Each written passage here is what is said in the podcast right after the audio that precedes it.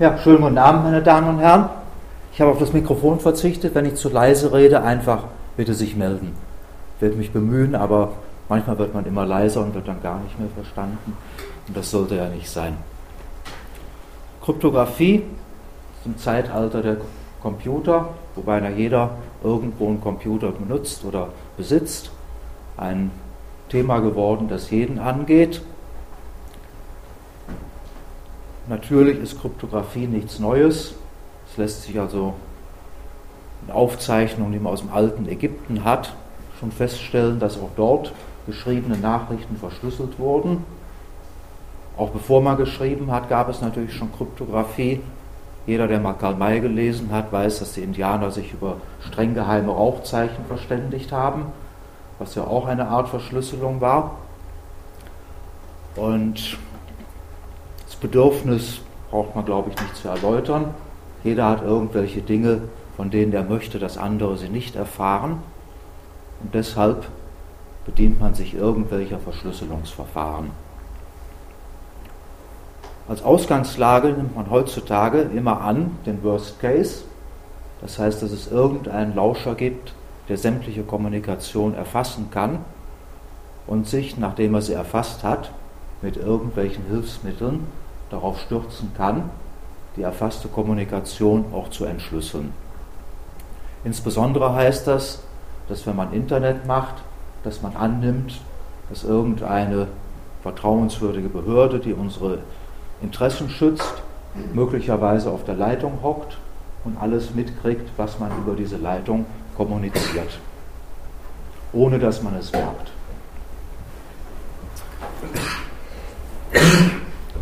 Es hat viele Verfahren gegeben, auf einige historische Verfahren werden wir kurz eingehen. Aber heute verlangt man von einem Verfahren, dass man einmal einen sicheren Weg hat, um Schlüssel auszutauschen. Schlüssel werden wir noch genauer eingehen. Und dass ab dann die Sicherheit des Verfahrens nur noch von dem Schlüssel, nicht aber von dem Verfahren selber abhängt. Und dazu werde ich noch einige Beispiele bringen. Inhaltsverzeichnis brauchen wir jetzt nicht.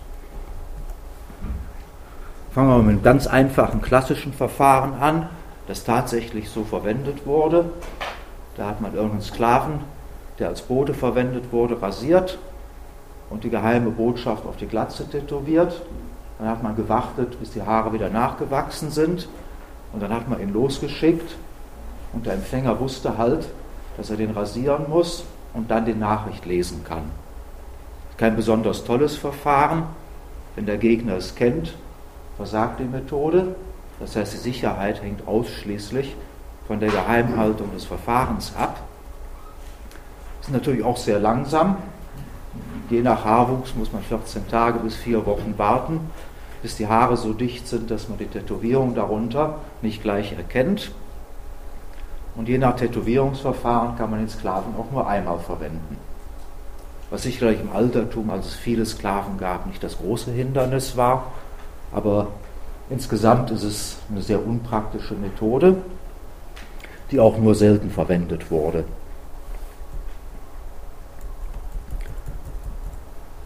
Was bekannt ist, weil es gut überliefert ist, ist die sogenannte Cäsar-Verschlüsselung. Bei dieser Verschlüsselung vertauscht man einfach in irgendeiner Folge die Zeichen, die man zur Codierung verwendet. Im Wesentlichen sind das Buchstaben und Ziffern, also knapp 40 Zeichen so üblicherweise als Minimum, wenn man Groß-Kleinschreibung vernachlässigt. Und übermittelt dann die so verschlüsselte Nachricht. Das Verfahren hat natürlich einige Nachteile. Derjenige, der es entschlüsseln soll, muss natürlich die gleiche Tabelle haben, wie der Verschlüsseler auch hat. Und diese Tabelle muss einmalig übermittelt werden.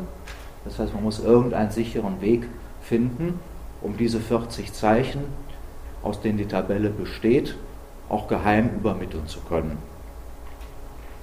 Ein viel schwerwiegender Nachteil ist die Häufigkeitsanalyse. Zum Beispiel im Deutschen oder im Englischen ist das E der weitaus häufigste Buchstabe. Und wenn ich jetzt einen verschlüsselten Text sehe, dass Z der häufigste Buchstabe ist, dann liegt die Vermutung nahe, dass E in Z verschlüsselt wird. Und wenn ich dann erstmal ein, zwei Buchstaben habe und dann noch typische Kombinationen der Sprache kenne, also im Deutschen zum Beispiel EI oder IE, im Englischen der Artikel the, dann habe ich Anhaltspunkte, wie ich einen Text entschlüsseln kann. Und wenn einer das ein bisschen geschickt macht, geschieht das auch sehr schnell. Für diejenigen, die literarisch interessiert sind, Edgar Allan Poe hat darüber eine schöne Geschichte geschrieben, der Goldkäfer oder The Goldbug. Beides ist im Internet als E-Book verfügbar, indem er beschreibt, wie durch Kombination von Auszählung von Einzelzeichen und häufigen Zeichenkombinationen ein Text sehr schnell entschlüsselt werden kann. Lohnt sich zu lesen, das ist sehr schön geschrieben. Wenn man die Sprache, in der verschlüsselt wurde, nicht kennt, können auch Häufigkeitsprofile einen Anhalt geben, um was für eine Sprache es sich handelt. Das E zum Beispiel ist im Deutschen und im Englischen sehr häufig. In Sprachen, die auf Latein basieren, ist es weniger häufig. Und wenn man dann halt so eine typische Häufigkeit hat, hat man einen Anhaltspunkt, um welche Sprache es sich möglicherweise handeln könnte. Oft weiß man natürlich auch aus anderen Begleitumständen, was für eine Sprache das ist. Wenn jetzt einer Bundeswehrfunksprüche abhört, dann weiß er natürlich, dass die Sprache entweder Deutsch oder Englisch ist und kann sich von vornherein auf eine dieser beiden Sprachen einstellen. Cäsar selbst hat eine Trivialversion verwendet. Der hatte, der hatte keine komplette Verschlüsselungstabelle, sondern hat einfach das Alphabet um eine Zahl verschoben. Und diese Zahl bildete dann den Schlüssel. Und das war natürlich noch leichter zu knacken, obwohl historisch nicht überliefert ist, dass wirklich geknackt wurde. Das habe ich nichts drüber gefunden, weiß ich auch nichts drüber. Cäsar selber hat es also so dargestellt, als ob dieses Verfahren für ihn sicher war. Es war auch nicht so schlecht, wie es heute uns erscheint, weil zu diesem Zeitpunkt die Häufigkeitsanalyse noch nicht bekannt war. Die erste Beschreibung dafür kommt aus dem Arabischen im 9. Jahrhundert, wo ja zur Zeit des finsteren Mittelalters die Wissenschaft weitergepflegt wurde. Und im Lateinischen ist das auch nicht so leicht wie im Deutschen oder Englischen, weil dort E und I ungefähr gleich häufig sind und die darauffolgenden Buchstaben A, S, T und U sind ebenfalls gleich häufig. Und so auffällige Paare, wie beispielsweise im Englischen das The oder im Deutschen das Ein oder der, die, das, gibt es im Lateinischen auch weniger. Ich habe einfach mal aus Gutenberg Cäsars Gallischen Krieg runtergeladen und das ausgezählt. Und da war halt die häufigste Kombination ER und UM meistens am Ende eines Worts, was aber auch nicht immer was hilft, weil man früher die Leerzeichen bei der Verschlüsselung einfach weggelassen hat und sich darauf verlassen hat, dass der Empfänger intelligent genug ist, einzelne Wörter zu erkennen. Also von daher war der Cäsar nicht ganz so schlecht, wie es scheint, und das kann auch erklären, warum das in der Praxis bei ihm funktioniert hat. Etwas zum Wertevorrat.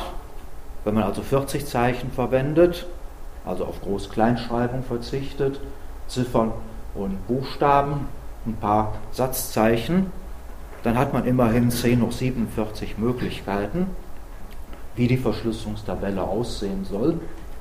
Und bei 80 Zeichen sind es bereits 10 hoch 118, also eine auch für heutige Computer ganz beachtliche Vielfalt. Mal zum Vergleich. 10 hoch 80 Atome schätzt man, dass es im Universum gibt.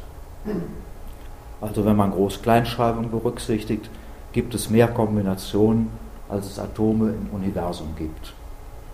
Und das ist, wie gesagt, auch für heutige Computer eine Herausforderung.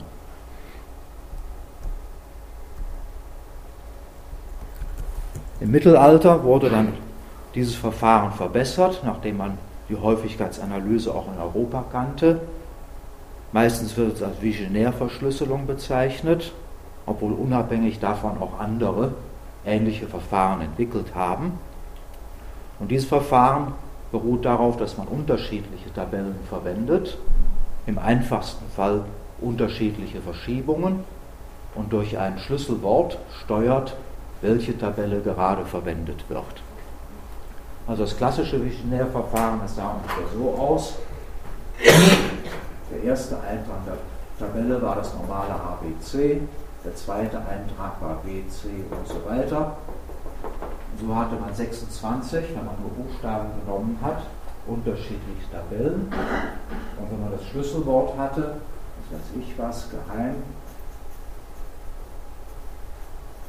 hat man einfach gesucht, wo das G als erstes vorkommt in dieser Verschiebung und dann diese Tabelle benutzt. Verbesserungen dieses Verfahrens haben halt nicht einfach das Alphabet in Verschiebung genommen, sondern haben für jede Möglichkeit eine einzelne Tabelle gehabt, so wie bei der Cäsar-Verschlüsselung, und haben auch das durch das streng geheime Passwort gesteuert, welche Tabelle gerade verwendet wurde. Dieses Verfahren wurde also über Jahrhunderte verwendet und galt als sicher. Solange bis jemand namens Babbage kam, also viele von Ihnen haben den Namen vielleicht schon mal gehört. Das war derjenige, der den ersten, damals noch mechanischen Computer konstruiert hat, aber nie so weit gekommen ist, dass das Ding wirklich funktioniert, weil er ständig neue Sachen probiert hat. Und der hat sich auch mit diesem Verschlüsselungsverfahren beschäftigt und hat den Schwachpunkt geknackt, der einfach darin besteht, dass wenn ich die sechs Buchstaben dieses Passworts durch habe, wieder von vorne anfange und dass dadurch periodische Wiederholungen entstehen, die man möglicherweise entdecken kann, weil im Text selber Wörter wie die oder das oder ein im Deutschen häufiger vorkommen. Und sobald man jetzt eine Dreierfolge entdeckt, die im verschlüsselten Text häufiger vorkommt, liegt die Annahme nahe, dass es sich um die Verschlüsselung eines solchen Wort, häufigen Wortes handelt. Und dadurch hat man einen Rückschluss auf die Länge des Passworts und damit auf die Wiederholungsrate bei der Verschlüsselung. Das hat auch ganz gut funktioniert. Achso, und wenn man das natürlich einmal hat, kann man in jeder einzelnen Tabelle wieder eine Häufigkeitsanalyse machen, weil diese Tabelle ja konstant ist. Und dadurch ist es den Kryptografen relativ zuverlässig gelungen, alles, was mit diesem Visionärverfahren verschlüsselt wurde, auch mit einem vertretbaren Zeitaufwand wieder zu entschlüsseln.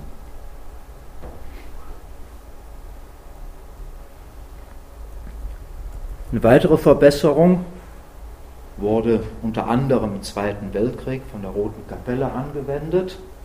Die haben sich ein Buch besorgt, ein möglichst seltenes Buch, und haben dann jeweils, wenn das der Text war,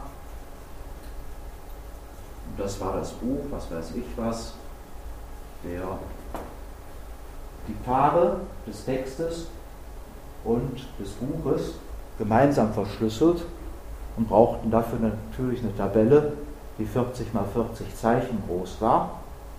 Aber in dieser Analyse sind die Buchstaben, in diesem Verfahren sind die Buchstabenhäufigkeiten natürlich untergegangen. Es wurde auch erfolgreich verwendet. Aber nach heutigen Maßstäben hat das Verfahren einige Nachteile. Als erstes muss man natürlich genau Buch führen, wie viele Zeichen des Buches man schon benutzt hat und wo man beim nächsten Mal weitermacht. Das ist insbesondere, wenn Nachrichten über Funk vermittelt werden, natürlich ein Problem, weil es bei Funk Störungen gibt und vielleicht mal irgendeine Nachricht gar nicht ankommt und wenn dann Sender und Empfänger nicht mehr synchronisiert sind, dann ist Schluss der Veranstaltung. Das Zweite, was zu der Zeit damals nicht die große Rolle spielte, aber was mit heutigen Computern leicht möglich wäre, dass man die Häufigkeit von Paaren auswertet. Also zum Beispiel, wenn das ein deutscher Text ist und das auch ein deutscher Text ist, dann kommt in beiden der Buchstabe E sehr häufig vor. Also ist auch die Wahrscheinlichkeit, dass man ein Paar EE erwischt, viel größer, als dass man Paar XY erwischt. Wenn man also genügend Material hat und die entsprechenden Rechenkapazitäten, kann man auch hier eine Häufigkeitsanalyse machen und dadurch unter Umständen den Text entschlüsseln. Wenn der Gegner das Buch identifiziert, dann ist natürlich alles vorbei. Dann kann man sowohl zukünftige als auch vergangene Nachrichten ohne weiteres entschlüsseln. Im Zweiten Weltkrieg ist das tatsächlich passiert. Irgendein Mitglied der Roten Kapelle, das gefangen genommen wurde, hat halt verraten, was für ein Buch das war. Es war ein sehr seltenes Buch. Ich glaube, wenn ich es richtig in Erinnerung habe, ist also die deutsche Abwehr mehrere Wochen durch alle Buchläden und Antiquariate in Paris gerannt, um noch ein Exemplar von diesem Buch aufzutreiben. Aber als sie es dann hatten, konnten sie sämtliche vergangenen Nachrichten entschlüsseln und dadurch eine Menge anderer Leute identifizieren und verhaften.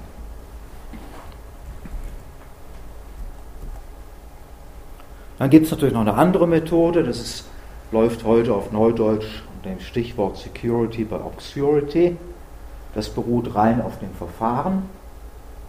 Eine Kuriosität, was auch tatsächlich vorgekommen ist im Zweiten Weltkrieg, haben die Amerikaner sich einen Trupp mit Navajos an Land gezogen, die dann Funksprüche im Navajo, in Navajo-Sprache ausgetauscht haben und haben sich darauf verlassen, dass die Japaner diese Sprache weder erkennen oder verstehen können.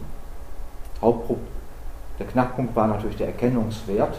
Wenn sie es erkannt hätten, wäre es wahrscheinlich auch den Japanern möglich gewesen, sich irgendein Wörterbuch der Navajo-Sprache an Land zu ziehen und dann die Funksprüche zu verstehen. Es hat auch wirklich geklappt, aber irgendein dummer Zufall, zum Beispiel ein Japaner, der in Amerika studiert hat und dort eine Navajo-Indianerin geheiratet hat, hätte natürlich das ganze Verfahren zusammenbrechen lassen. Und heute sagt man generell, alles, was auf Geheimhaltung des Verfahrens beruht, ist prinzipiell unsicher, weil man nie sicher sein kann, dass nicht irgendwie das Verfahren doch bekannt wird.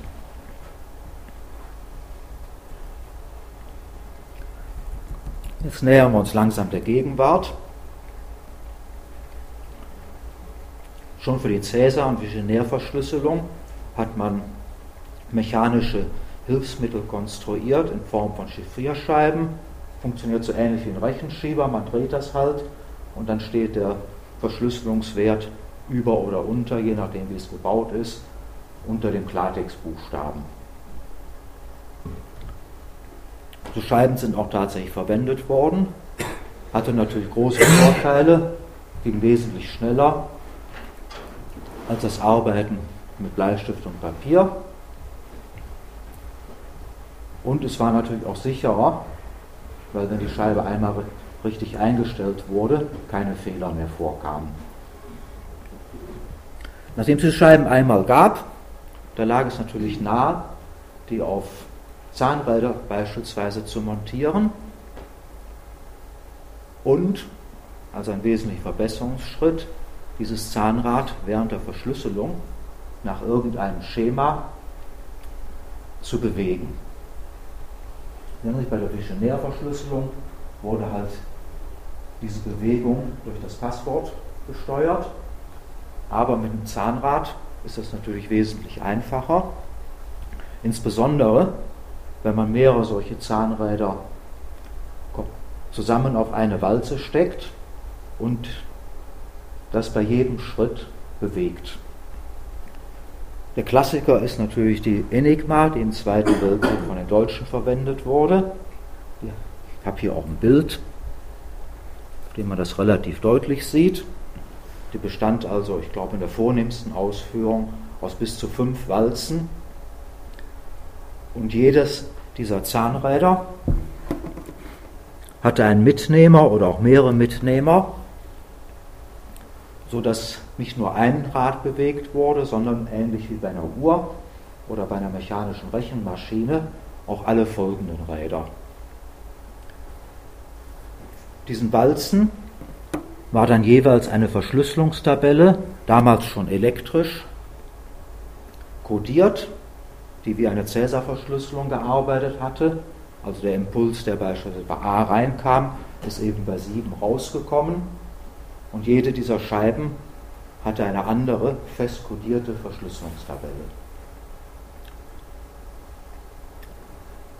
Gab übrigens nicht nur die Enigma, sondern unabhängig davon haben zwei andere Leute auch sowas konstruiert.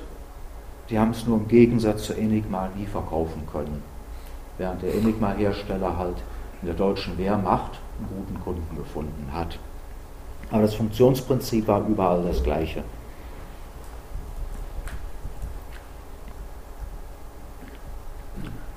Wurde trotzdem geknackt, obwohl es so schön war. Erstens war das Grundprinzip bekannt, weil es patentiert war und man einfache kommerzielle Ausführung dieser Maschine auch kaufen konnte.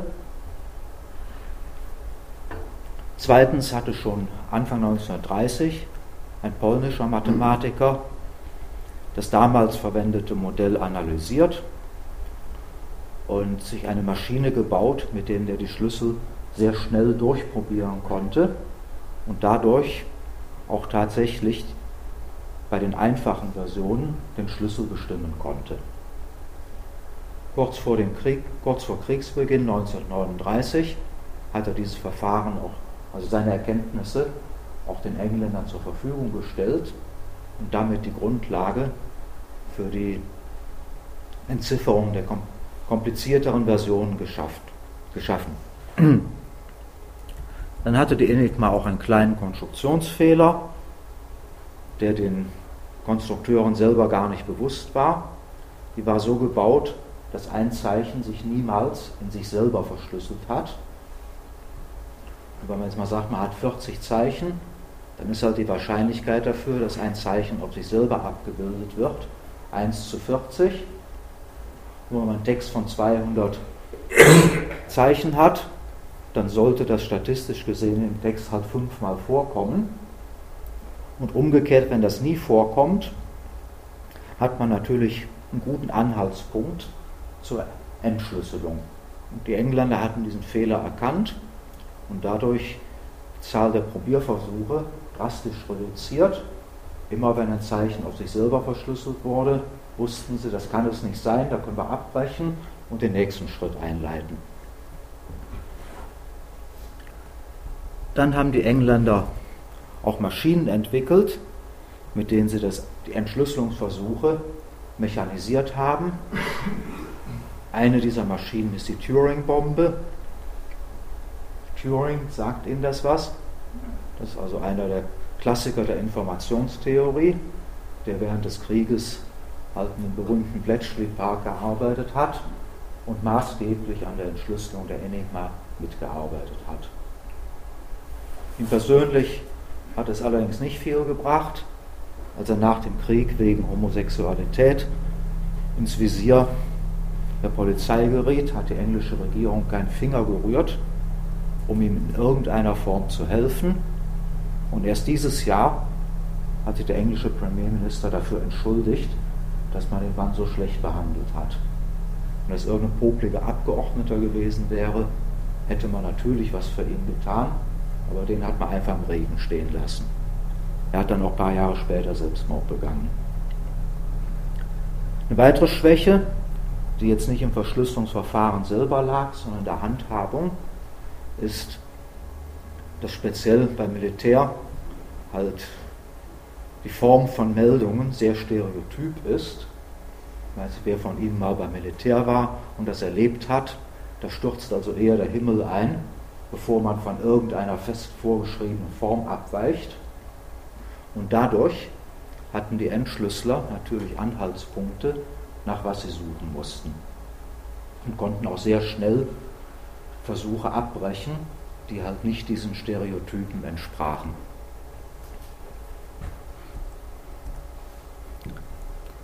Ein Nebenprodukt dieser Aktion Anti-Enigma war die Entwicklung des ersten programmierbaren Computers. Der hörte auf den schönen Namen Colossus, hatte immerhin 1500 Röhren. Hier sehen Sie mal ein Bild dafür, davon. Sie sehen, da wurde auch noch mit Lochstreifen gearbeitet. Die Älteren unter Ihnen wissen vielleicht noch, was das ist und wie schrecklich das ist, weil sie sich ständig verheddern oder zerreißen. Aber dadurch wurde die Geschwindigkeit der Entschlüsselungsversuche halt so gesteigert, dass man auch mit den komplizierteren Versionen der Enigma fertig wurde. Und das fing schon 1940 an, dass man das geknackt hatte und bis zum Ende des Krieges konnte man praktisch alles entschlüsseln, was mit Hilfe dieser Maschine verschlüsselt wurde. Wie schnell? Bitte? Wie schnell haben Sie eine Information? Ja, das war also praktisch zeitnah. Die Deutschen haben jeden Tag den Code geändert und den Schlüssel haben dann halt ein, zwei oder manchmal auch drei Stunden hinterhergehinkt, aber den Tagescode haben sie zeitnah geknackt. Das war also schon eine erstaunliche Leistung. Und wie gesagt, das war der erste programmierbare Computer, den aus schwer verständlichen Gründen die Engländer nach dem Krieg demontiert haben und die Pläne wurden auch vernichtet und es wurde nichts weiterentwickelt. Zum Teil war es natürlich auch Geldmangel. In der Nachkriegszeit hatten die Engländer einfach nicht das Geld, an der Computerentwicklung weiterzuarbeiten. Und es war sicherlich auch ein Mangel an Interesse und ein Mangel an Verständnis, was sie da eigentlich Tolles entwickelt hatten. Deshalb spricht man meistens, wenn man vom ersten Computer spricht, von der ENIAC, die allerdings erst 1945 in Betrieb genommen wurde. Die wurde nicht aus Gründen der Kryptographie gebaut, sondern um Geschossbahnen zu berechnen. War dann auch geringfügig größer. Die hatte nämlich schon 18.000 Röhren. Und trotz dieser Vielzahl der Röhren ist sie manchmal stundenlang ohne Störung gelaufen. Also Sie können sich vorstellen, bei 18.000 Röhren, selbst wenn eine Röhre eine Brenndauer von 500 Stunden hat, ist in der Regel immer irgendeine kaputt. Da muss man die Maschine reinkriechen, die Röhre finden und sie wechseln. Daher kommt übrigens auch das Wort Bug für Fehler, weil der Legende nach halt mal ein so ein Ausfall durch einen toten Käfer verursacht wurde. Und da hat man von einem Bug gesprochen und das hat sich bis in den heutigen Sprachgebrauch erhalten.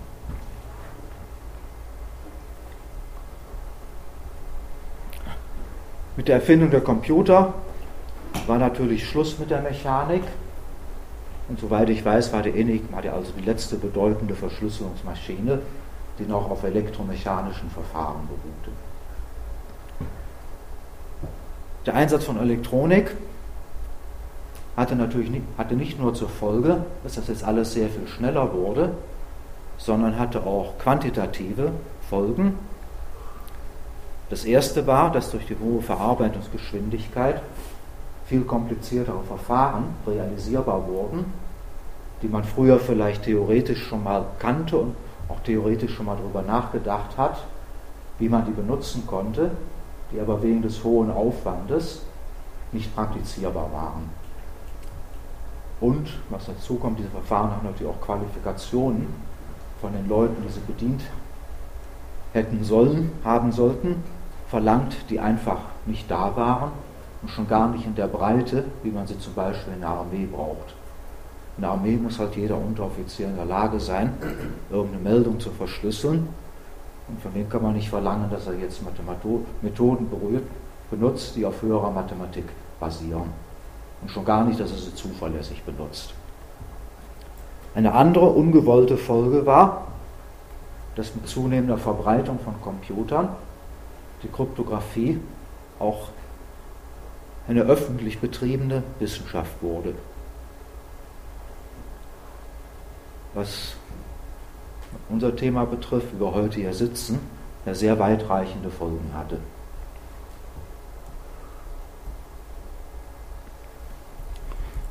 Computergestützte Verfahren. Zuerst mal die Good News. Es gibt also eins und nur ein Verfahren, das mathematisch sicher ist und prinzipiell nicht entschlüsselt werden kann. Das ist das sogenannte One-Time-Pad. One-Time-Pad heißt, dass man ähnlich wie bei der Buchverschlüsselung den Originaltext hat und einen Buchtext hat. Nur besteht dieser Buchtext aus einer rein zufälligen Zeichenfolge. Und aus diesen beiden Zeichen erzeuge ich beispielsweise durch die Operation XOR, also exklusives Oder, bitweise ein neues Bitmuster, das ich dann ebenfalls durch XOR wieder entschlüsseln kann. Und wenn es sich um echte Zufallszahlen handelt, ist eben jedes Entschlüsselungsergebnis gleich wahrscheinlich. deshalb kann der Gegner auch rumprobieren, so viel wie er will. Wenn es eine Nachricht von 100 Zeichen ist und er probiert alle Möglichkeiten durch, dann kriegt er halt alle sinnvollen deutschen Sätze mit 100 Zeichen als Möglichkeit angeboten und ist dann genauso schlau, wie er vorher auch war. Das heißt, alle Häufigkeitsanalysen sind gegenüber diesem Verfahren wertlos. Es ist auch tatsächlich verwendet worden. Während des Kalten Krieges gab es mal ein rotes Telefon zwischen dem amerikanischen Präsidenten und dem sowjetischen Generalsekretär. Und dort wurde ein One-Time-Pad verwendet. Das heißt, mit anderen Worten, wenn das wirklich vernichtet worden ist, dieses Pad, kann man nie mehr entschlüsseln, was auf dieser Leitung tatsächlich gesprochen wurde. Das schöne Verfahren hat leider auch ein paar Nachteile. Erstens, muss die Zufallsfolge genauso lang sein wie die Nachricht selber. Denn wenn sie periodisch wäre wie hier, könnte man wieder durch Häufigkeitsanalyse Rückschlüsse auf den Text ziehen und ihn letztlich entziffern. Das hat natürlich Folgen für den Transport. Wenn ich einen sicheren Weg habe, ein One-Time-Pad von 1000 Zeichen zu übertragen, habe ich auch einen sicheren Weg, um die Nachricht von 1000 Zeichen zu übertragen. Und dann kann ich mir das Verschlüsseln gleich schenken. Es gibt Ausnahmefälle, wo das kein Problem ist. Nehmen wir an, Sie haben irgendein Aufklärungsflugzeug, das von seiner Basis aus startet. Das ist kein Problem, da ein One-Time-Pad mitzuführen und nachdem er zurückkommt, wieder zu vernichten. Aber wenn jetzt ein Diplomat sowas transportieren soll, ist es noch halbwegs sicher. Aber für Normalverbraucher ist es ein indiskutables Verfahren. Was vielleicht nicht so einleuchtend ist, es ist nicht einfach, Zufallszahlen zu erzeugen. Ich habe jetzt noch auf Gerate wohl irgendwas hingeschrieben, aber sieh da, XY kommt vor. Zumindest in Köln ist es so, wenn Sie irgendjemand fragen, er soll ihm irgendeine Zahl nennen, die ihm gerade in Sinne kommt, dann werden bestimmt 10% der Leute 4711 sagen oder 0815. Und für Menschen ist es praktisch unmöglich, Zufallszahlen zu erzeugen. Auch wenn man sagt, jetzt hackst du einfach auf der Tastatur rum, ergeben sich doch Wiederholungsmuster durch benachbarte Tasten oder sonst was. Das heißt, ein Mensch ist letztlich nicht in der Lage, wirkliche Zufallszahlen zu erzeugen. Wo kriegt man die jetzt her? Aus der Natur gibt es sehr schöne Gelegenheiten in der Natur, beispielsweise in radioaktiven Zerfall. Ich weiß zwar genau, wenn ich jetzt ein Stück Uran habe, das ist nur, was weiß ich was, was hat Uran, das in vier Milliarden Jahren die Hälfte davon zerfallen sein wird. Und diese Werte, diese Halbwertszeiten kann man auch sehr genau bestimmen, aber die sagen überhaupt nichts darüber aus, wann das nächste Atom zerfällt. Heißt ein perfekter Zufallsgenerator wäre beispielsweise ein Stück Radium, ein Geigerzähler dann knattert das halt vor sich hin und dieses Geräuschmuster ist eine praktisch perfekte Zufallsfolge. Es geht natürlich auch ohne Radioaktivität, wenn man beispielsweise eine Filmaufnahme von irgendeinem Baum macht, wo sich die Blätter bewegen, dann sind die Bewegungen dieser Blätter völlig unvorhersehbar. Richtig windstill ist es nie. Jedes einzelne Blatt erzeugt halt einen Wirbel, der sich auf die anderen Blätter fortpflanzt. Und ein solches System ist prinzipiell nicht berechenbar. Auch wenn man alle Anfangswerte genau kennen würde, wäre die Berechnung nach ganz wenigen Sekunden so ungenau, dass praktisch jeder beliebige Zustand möglich wäre.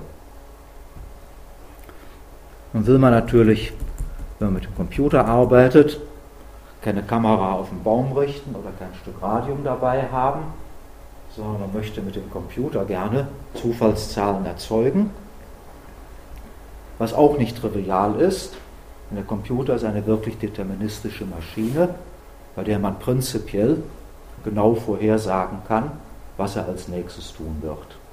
Viele Anwender werden das nicht glauben, weil sie andere Erfahrungen gesammelt haben, aber es ist wirklich so. Es gibt jetzt mehrere Verfahren. Ein relativ vornehmes Verfahren wird bei Linux verwendet. Das ist ein zweistufiges Verfahren. Ich habe einmal ein Gerät, das nennt sich slash dev slash random, random für Zufall. Und das Gerät, und dieses Gerät wird durch äußere Ereignisse, also beispielsweise wenn ich die Maus bewege oder irgendwie auf der Tastatur rumhacke, gefüllt und liefert deshalb gute Zufallszahlen.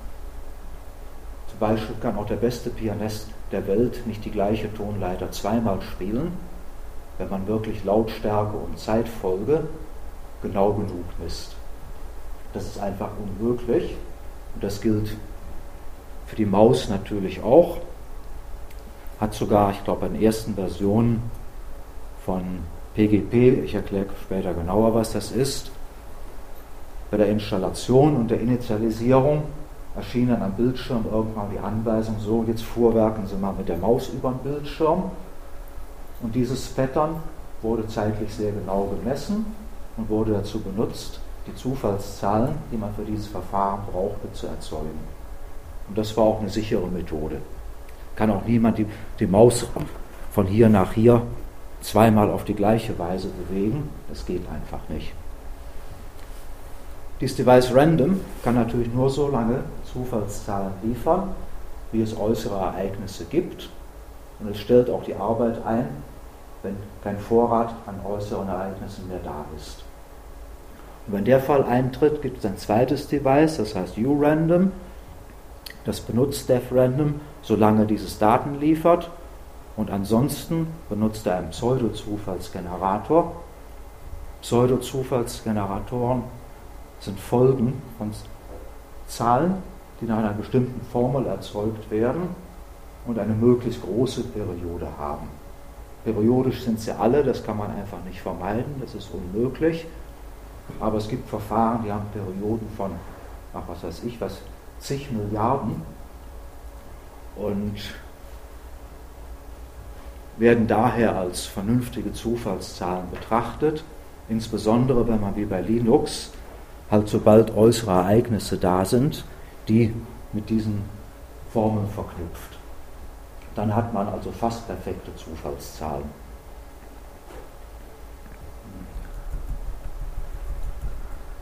Bei Windows ist es was anders, da gibt es Leute, die behaupten, man braucht gar keinen Zufallsgenerator, weil sich das System selber sehr zufällig verhält.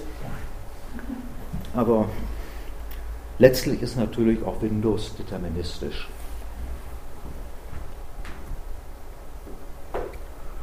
So, wenn man jetzt One-Time-Pad verwenden will, ohne Daten zu transportieren, kann man natürlich sowas machen, dass man auf beiden Seiten einen jeweils synchronen Pseudo-Zufallsgenerator ansetzt. Beispielsweise, wenn man irgendeinen Newsgroup, auf der viel Traffic ist oder genügend Traffic ist, abonniert und aus deren Daten durch ein Verfahren, zu dem ich später noch was sagen will, werde, Zahlenfolgen erzeugt und solange der Gegner nicht weiß, welche Mailingliste man benutzt, hat man damit auch annähernd gute Zufallszahlen und damit ein praktisch sehr gutes One-Time-Pad. So ein Auswahlverfahren könnte zum Beispiel darin bestehen, dass man nur die Mails auswertet, in denen ein bestimmtes Wort vorkommt. Und solange der Gegner dieses Auswahlverfahren nicht kennt, ist das ein sehr guter Zufallsgenerator, den der Gegner auch nicht reproduzieren kann. Wenn der Gegner das Auswahlverfahren kennt und weiß, welche Mailingliste es ist, hat man natürlich Pech gehabt. Ein etwas vornehmeres Verfahren beruht auf sogenannten chaotischen Systemen. Ich denke, jeder hat schon mal was von dem Apfelmännchen oder von der Mandelbrotmenge gehört. Und die Menge beruht auf einer relativ einfachen Iteration, dass man z einfach auf eine bestimmte Zahl c plus z Quadrat abbildet und deshalb beliebig oft iteriert. Und diese Zahlenfolge hat Gebiete, in denen sie nachweisbar chaotisch ist. Ich habe hier mal ein kleines Bild gemalt von einem Ausschnitt der Mandelbrotmenge. Und wenn man eine hohe Rechengenauigkeit voraussetzt, dann gibt es immer neue Formen, die in dieser Menge auftauchen.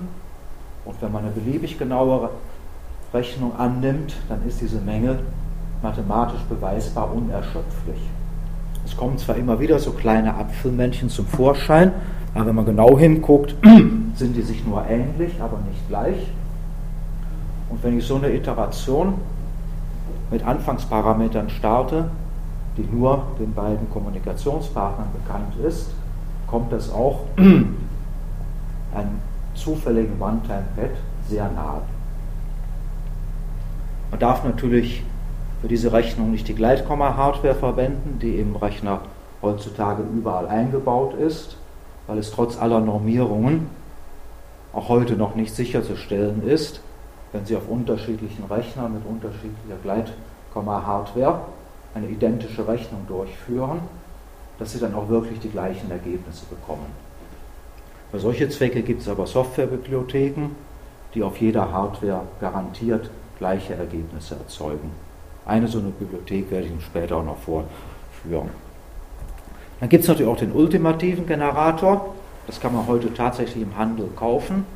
Der beruht auf quantenphysikalischen Effekten, die ähnlich wie bei der Radioaktivität wirklich echt zufällig sind. Und ich habe hier mal einen Link angegeben, da kann man also was kaufen. Preise geben die nicht an, aber ich meine, ich hätte mal was gelesen, das ist in der Größenordnung von ein paar tausend Dollar. Also etwas, was sich jemand, der, beispielsweise eine Firma, die jetzt wirklich davon lebt, sowas zu machen, durchaus leisten kann.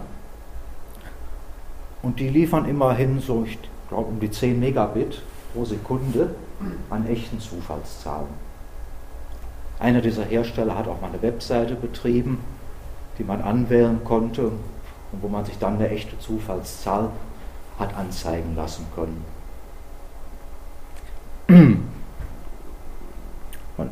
Es ist durchaus denkbar, dass mal irgendwann sowas auch standardmäßig in die Hardware eingebaut wird und dass man dann kein Def Random und kein Def U Random mehr braucht, weil ein Chip für Passcent einen wesentlich besseren Dienst tut. Bitte? Also es gibt viele TPM-Chips, wo sowas also mit in der Hardware drin ist. Bitte? Es gibt TPM-Chips, ja. da wo sowas mit in der Hardware drin ist, die also auch Zufallszahlen, echte Zufallszahlen ja. produzieren können. Also es sind viele Laptops sogar schon verbaut. Da habe ich nachgesucht und nicht gefunden. Das also die VMware verbaut solche Chips zum Beispiel. Ah ja. Oder von AMD gibt es einen, einen kleinen CPU, LX 850 heißt die, und da ist das sogar schon mit dem ah, Dann bin ich hier in der Zeit stark zurück. Aber wie gesagt, diese Art Zufallszahlen zu generieren, ist so sicher wie die Quantenphysik. Und die Quantenphysik hat sich mittlerweile so gut in der Praxis bewährt, dass es keinen ernstzunehmenden Physiker mehr gibt, der daran zweifelt.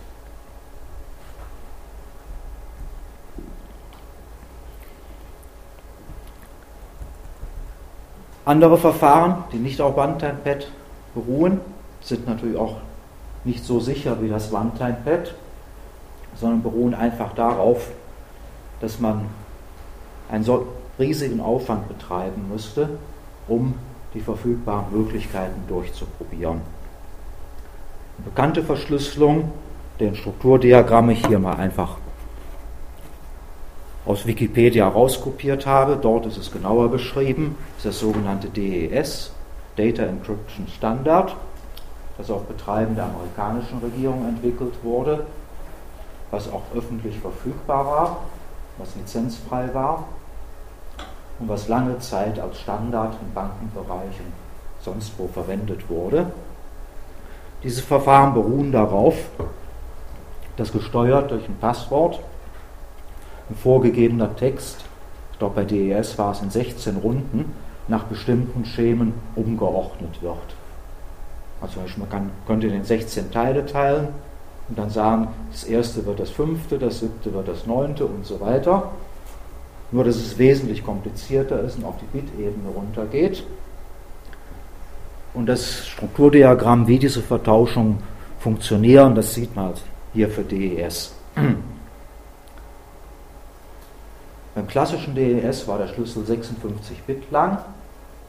Die Zahl 56 kommt dadurch zustande, dass 64 gleich 56 plus 8 ist und die 8 Bit, die übrig, die hier stehen, dazu verwendet wurden, um durch eine Paritätsprüfung sicherzustellen, dass man hier auch mit hoher Wahrscheinlichkeit den richtigen Schlüssel hat. Für damalige Verhältnisse war das astronomisch. Aber die Rechner sind halt immer schneller geworden und dadurch ist das DES unsicher geworden. Und heute kann man mit einer Computerfarm DES in wenigen Minuten knacken, indem man einfach alle Möglichkeiten durchprobiert. Deshalb ist das DES abgelöst worden durch das AES. A steht, glaube ich, für Advanced Encrypt im Standard. Und da kann der Schlüssel bis zu 256 Bit lang sein und bietet eine so große Zahl von Kombinationsmöglichkeiten, dass es nach heute vorhersehbaren technischen Entwicklungen noch mindestens fünf bis zehn Jahre lang sicher sein wird. Vielleicht auch länger. Wie werden die Schlüssel ausgetauscht? Die, da muss man irgendein unabhängiges, sicheres Verfahren haben. Auf ein Verfahren komme ich gleich noch. Aber prinzipiell, wenn wir jetzt also über AES kommunizieren würden, dann müssten wir irgendwie vorher uns mal getroffen haben, um den Schlüssel auszutauschen oder einen anderen sicheren Übertragungsweg haben. Diese Verfahren heißen symmetrisch, weil man zum End- und zum Verschlüsseln den gleichen Schlüssel verwendet.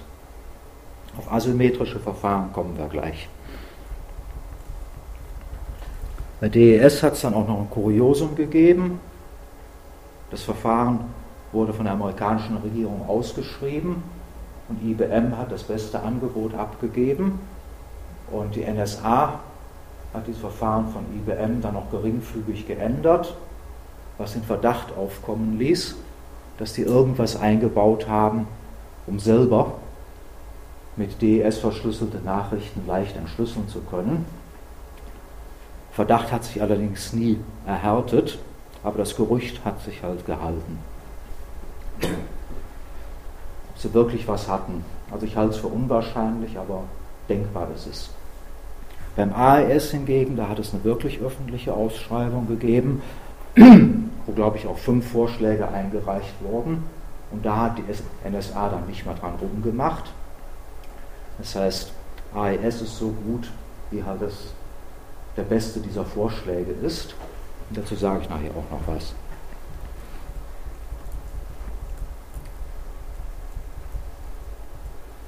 Wichtig beim Entschlüsseln ist, dass es nicht nur darauf ankommt, die möglichen Kombinationen durchzuprobieren, was bei 128 Bit beispielsweise ja, für heutige Computer, Cluster durchaus machbar wäre, sondern dass ich auch erkennen muss, ob bei einer bestimmten Kombination was Sinnvolles rauskommt. Und das ist wesentlich aufwendiger als das Erzeugen der Kombinationen selber. Beispielsweise, wenn das jetzt ein deutscher Text wäre, müsste ich also durch Wörterbuchüberprüfung herausfinden, ob in, bei dem Entschlüsselungsversuch auch tatsächlich sinnvolle deutsche Wörter rauskommen. Und das ist natürlich erheblich aufwendiger als das Erzeugen der Permutationen selber. Und deshalb gelten auch 256 Bit nach heutigen Verhältnissen als sicher. Es gibt andere Verfahren, da lacht man nur noch über 256 Bit, aber bei AES ist das okay.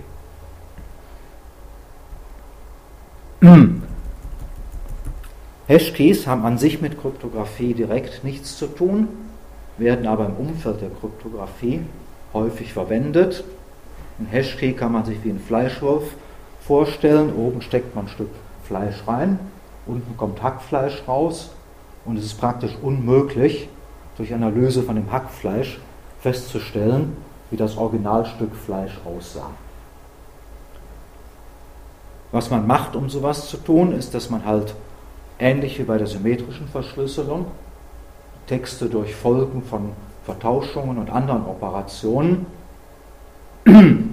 verändert. Im Gegensatz zur symmetrischen Verschlüsselung muss das aber nicht umkehrbar sein. Im Gegenteil, es soll sogar nicht umkehrbar sein.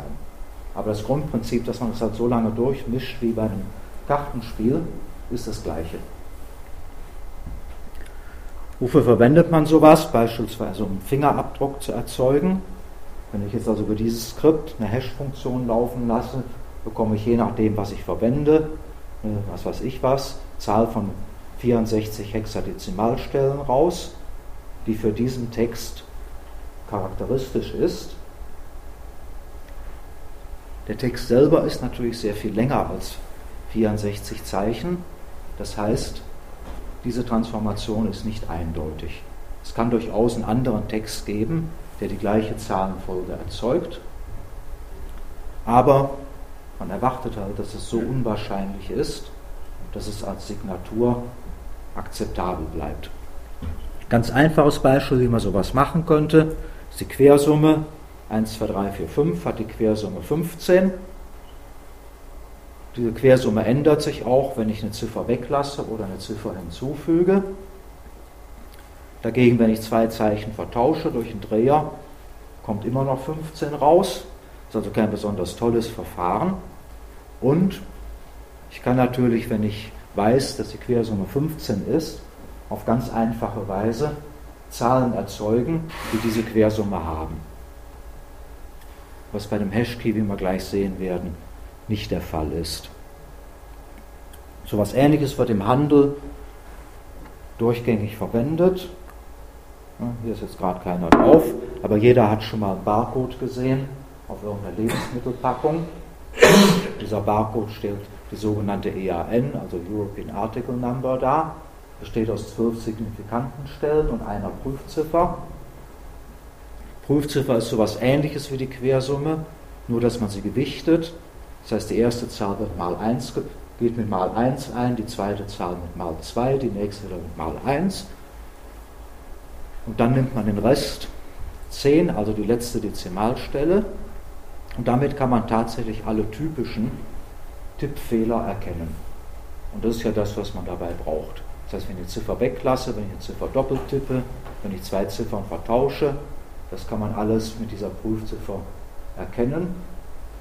Und man muss schon mehrfache Fehler machen, um es mit der Prüfziffer nicht zu erkennen.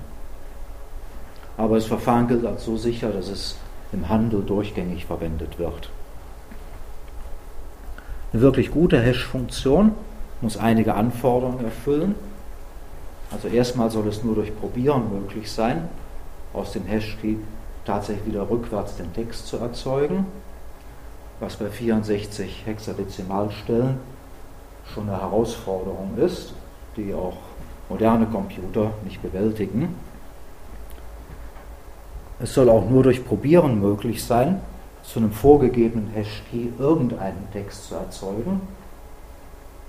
Das heißt, wenn ich jetzt weiß, der Hashkey sieht so aus, dann habe ich außer Probieren keine Möglichkeit, einen Text zu erzeugen, der tatsächlich diesen Key erzeugt. Wenn Sie nochmal an die Quersumme zurückdenken, da war das trivial. Eine Zahl zu erzeugen, deren Quersumme 15 ist, naja, das kann man schon fast im Kopf. Ähnliche Texte sollen unähnliche Hashkeys erzeugen. Das heißt, jede kleine Änderung im Text soll eine signifikante Änderung im Hashkey zur Folge haben. Habe ich hier mal ein Beispiel.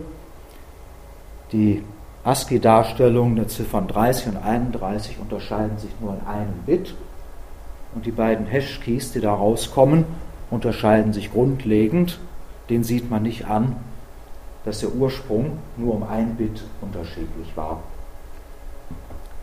Dann, Schluss, letzter Anfang an Hashkey, der soll natürlich so groß sein, dass es extrem unwahrscheinlich ist, dass zwei Texte den gleichen Key erzeugen. Und Sie sehen hier, das ist ein SAH-Key. Ich habe das gar nicht nachgezählt, es sind glaube ich 64 Hexadezimalstellen. Da ist die Gefahr einer Kollision halt sehr gering. Und deshalb werden diese Verfahren auch rechtlich als Signatur anerkannt. Oder beispielsweise, wenn Sie aus einer Datenbank für eine Abrechnung Zahlenwerte extrahieren und die dann mit Excel weiter verwursteln und sich den SAH-Key oder den Hash-Key von den Originaldaten merken, dann können Sie jedem Revisor beweisen, dass tatsächlich die Originaldaten die richtigen sind. Und sowas ist, ist auch anerkannt.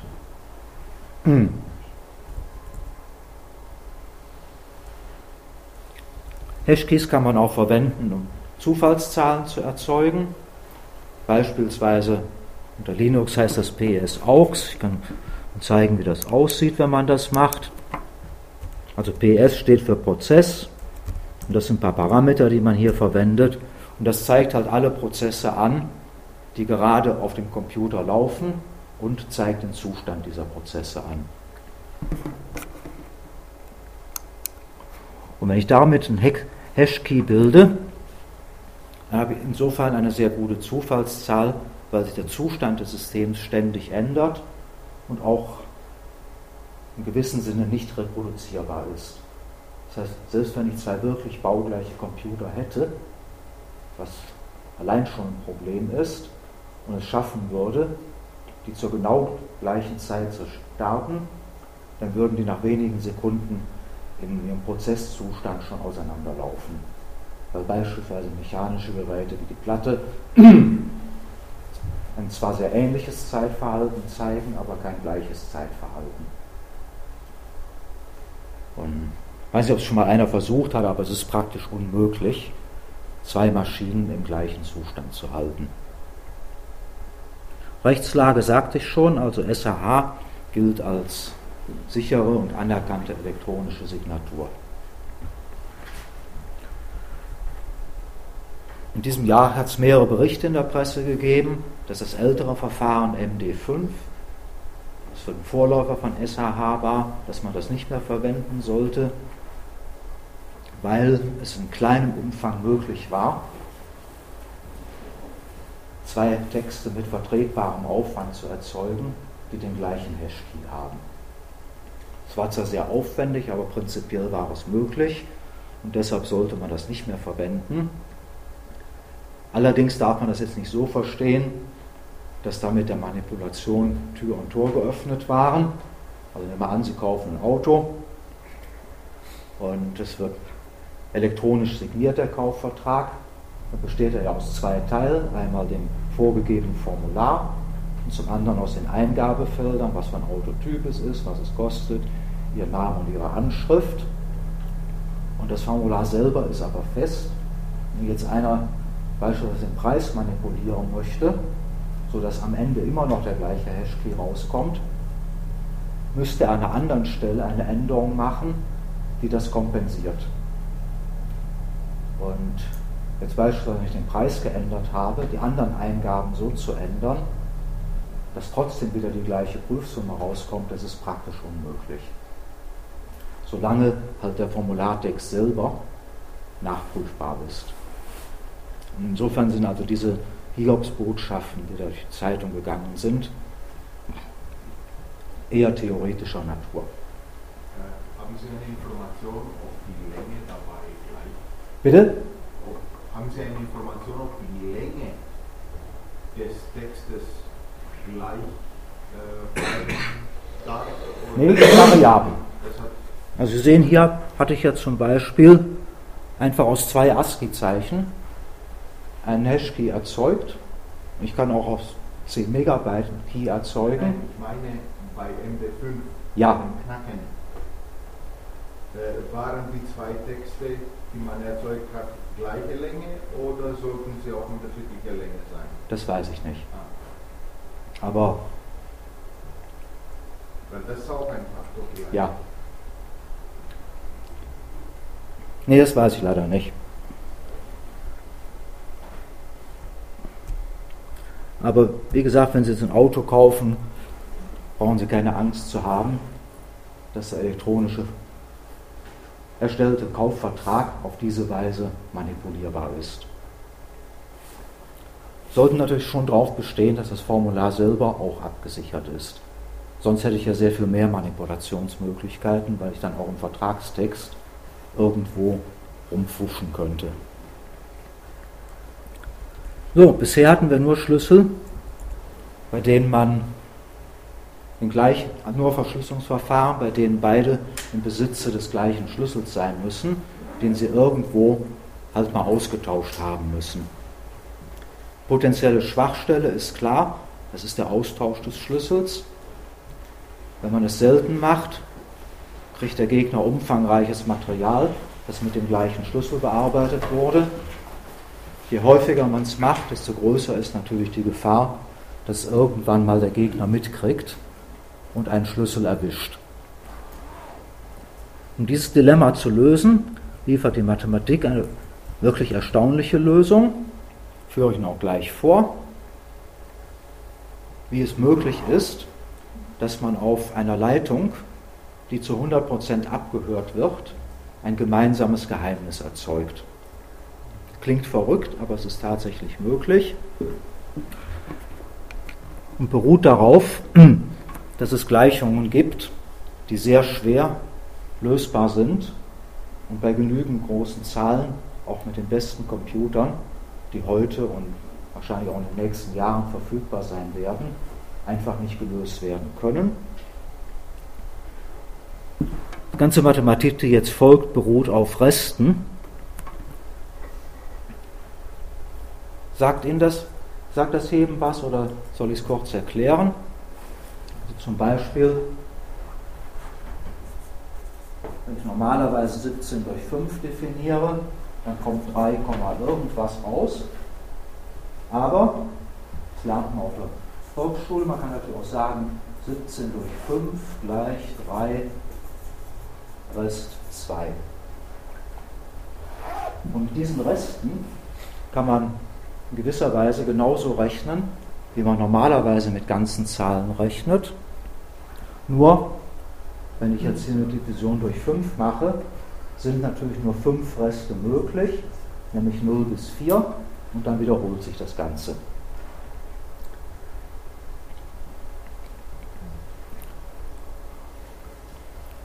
Das ist eine etwas kompliziertere Gleichung. Ich habe eine sehr große Zahl, die ich mit einer dem Lauscher unbekannten Zahl potenziere.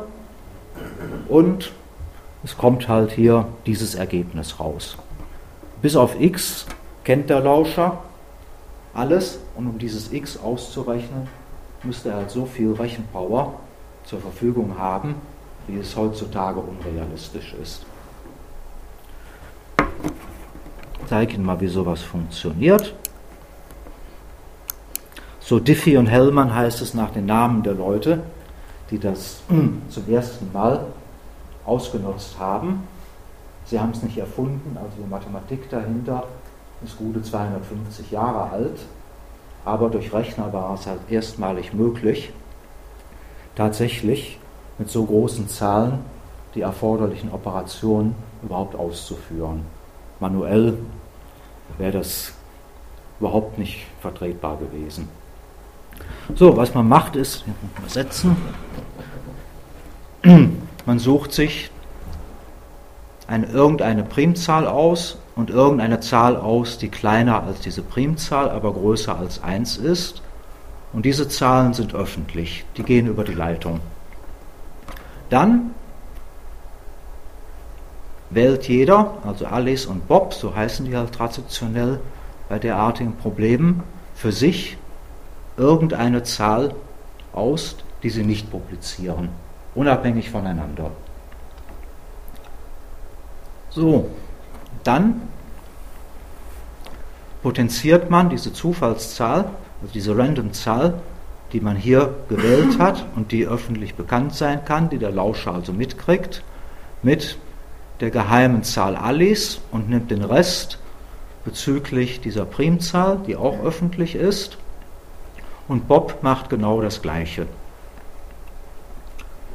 Dann tauscht man die Ergebnisse aus. Ich lasse einfach mal das Programm laufen, dann sieht man das parallel. Hm. So, wir waren jetzt bei dem Schritt, wie man das austauscht. Also hier sehen Sie die Ergebnisse der Potenzrechnung. Habe ich jetzt relativ kleine Zahlen genommen. In der Praxis nimmt man natürlich wesentlich größere Zahlen und verschickt die über die Leitung. Also Alice an Bob und Bob an Alice. Das heißt, das kennt der Lauscher auch.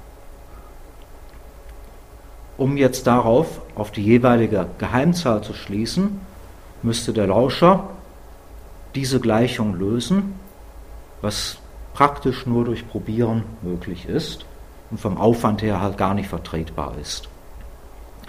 So, nachdem wir die ausgetauscht haben, rechnet jeder für sich aus Bob hoch Alice und Alice hoch Bob und bildet wiederum den Rest zu dieser öffentlich bekannten Primzahl.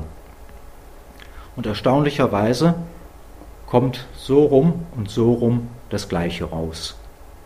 Und damit haben sie jetzt ein gemeinsames Geheimnis, das der Lauscher, obwohl er alles mitgehört hat, nicht kennt oder nur mit riesigem Aufwand erschließen kann. Wenn man einmal eine Methode hat, so ein gemeinsames Geheimnis zu erzeugen, kann man natürlich in mehreren Schritten darauf Verschlüsselungstabellen oder Passwörter für Verschlüsselung aufbauen. Und Sie sehen, obwohl das schon keine ganz kleinen Zahlen ist und der Rechner hier nicht gerade ein Rennpferd ist, läuft das relativ fix. Das muss man auch nicht oft machen. Das ist also mit vertretbarem Rechenaufwand auf einem normalen PC auch mit sehr viel größeren Zahlen durchführbar. Und das hat natürlich die Kryptographie revolutioniert, weil man jetzt erstmals die Möglichkeit hatte, ohne vorherigen Schlüsselaustausch, den man irgendwie bewerkstelligen muss, ein gemeinsames Geheimnis zu erzeugen, das auch der beste Lauscher nicht mitkriegen kann. Der Lauscher ist jetzt hier ein bisschen veraltet, aber ich glaube, jeder erkennt ihn noch. Ähm, also mir fehlt er, muss ich ehrlich sagen, als Feindbild. Den neuen habe ich mich noch nicht gewöhnt. Aber der kann halt jetzt auf ihrer Leitung hocken, so lange wie er will. Es nutzt ihm nichts, wenn sie ein derartiges Verfahren verwenden.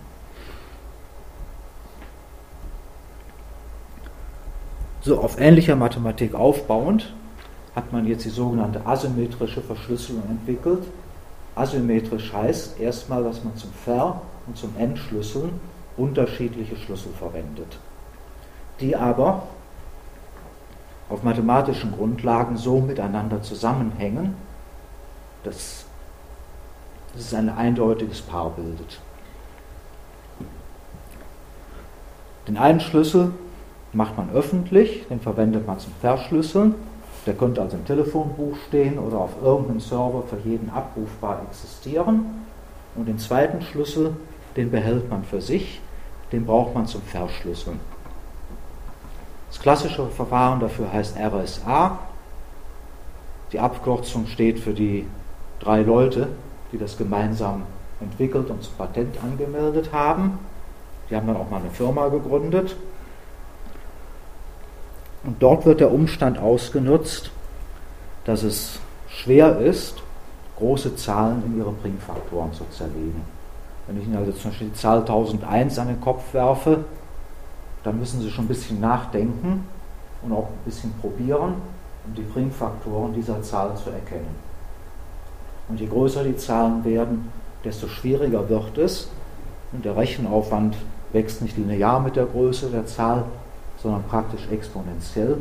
Das heißt, wenn die Zahlen groß genug sind, ist es praktisch unmöglich, sie in vertretbarer Zeit in ihre Primfaktoren zu zerlegen. Ich zeige Ihnen mal, wie das funktioniert.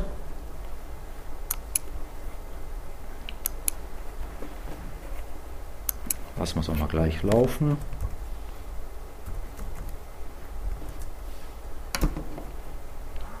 So, man fängt wieder damit an, dass man, man fängt damit an, dass man sich zwei unterschiedliche Primzahlen besorgt. Das brauchen wir jetzt nicht, das ist nur die Zeit, wie lange das läuft. Und dann multipliziert man diese beiden Zahlen und hat als Ergebnis die Zahl PQ, P mal Q. Und diese Zahl ist öffentlich und diese beiden Zahlen sind geheim. Und man verlässt sich, wie gesagt, darauf, dass es bei großen Zahlen sehr schwer ist, diese Faktorzerlegung vorzunehmen. Dann kommt ein Stück Mathematik, das auf den guten alten Euler zurückgeht. Der Satz selber ist also rund 250 Jahre lang bekannt, das ist nichts Neues. Dann wählt man irgendeine Zahl, ich habe hier mal 59 genommen, die zu diesem Produkt teilerfremd ist. So, jetzt wird die hier ausgedruckt, das sehen wir auch hier. Die beiden Primzahlen 113 und 127 und die dritte Zahl 59. Der öffentliche Key besteht aus dem Produkt dieser beiden Primzahlen und aus dieser Zahl 59. Und dazu errechnet man jetzt einen geheimen privaten Key, der letztlich der Reziprokwert zu dieser öffentlichen Zahl e ist. Das ist so zu verstehen.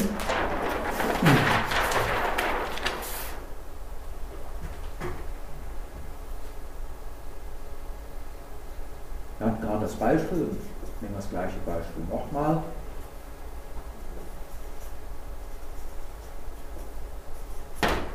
So. Dieser Rest von 5 ist 2. Oder, wenn ich es anders schreibe, 17 ist gleich 3 mal 5 plus 2. Und jetzt hätte ich natürlich gerne, oder jetzt könnte man sagen, hier, hm,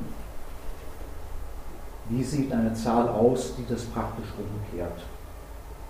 Und das ist, entspricht dem Reziprokwert, den man sonst bei der Division hat. Habe a mal b gleich c, dann habe ich eben auch a ist gleich c durch b. Und diese Rechnung kann man mit Resten genauso durchführen und die ist genü genügt auch den gleichen Rechengesetzen wie bei der gewöhnlichen Arithmetik. Und hier kommt jetzt der Trick, wenn man dieses Produkt kennt, dann ist dieser Rest nach einer relativ einfachen Formel leicht zu berechnen. Wenn man dieses Produkt nicht kennt, dann ist man auf Probieren angewiesen und braucht sehr viel Rechenzeit. So, und jetzt nehme ich mal irgendeine zufällige Zahl, die ich mit dem Verfahren verschlüsseln möchte. Hier ist es halt die Zahl 511. Und die verschlüssele ich jetzt, indem ich, wo haben wir es hier? Hier, diese Zahl mit der öffentlich bekannten Zahl e potenziere und dann den Rest bezüglich dieses geheimen Produktes bilde. Das heißt, hier kommt jetzt raus, wenn ich das verschlüssele, halt 3106. Muss der Computer halt ein bisschen rechnen. Wenn jemand das durch Probieren entschlüsseln möchte, müsste er diese Gleichung lösen, was wiederum nur durch Probieren möglich ist. Oder er müsste halt vorher das Produkt das öffentlich ist, in seine Primfaktoren zerlegt haben. Entschlüsselt wird das mit dem privaten Key, der sozusagen einen Reziprokwert bildet, indem man sagt, hier 3106 hoch und Rest ist 511 und sieh da, das ist wieder die Zahl, von der wir ausgegangen sind. Sie sehen, das Programm ist relativ einfach, wenn man mal weiß, wie es geht. Sie sehen auch hier, das geht nicht mehr ganz so schnell, das hat immer 0,01 Sekunden gedauert. Ich kann es nochmal machen, kommt was ähnliches raus.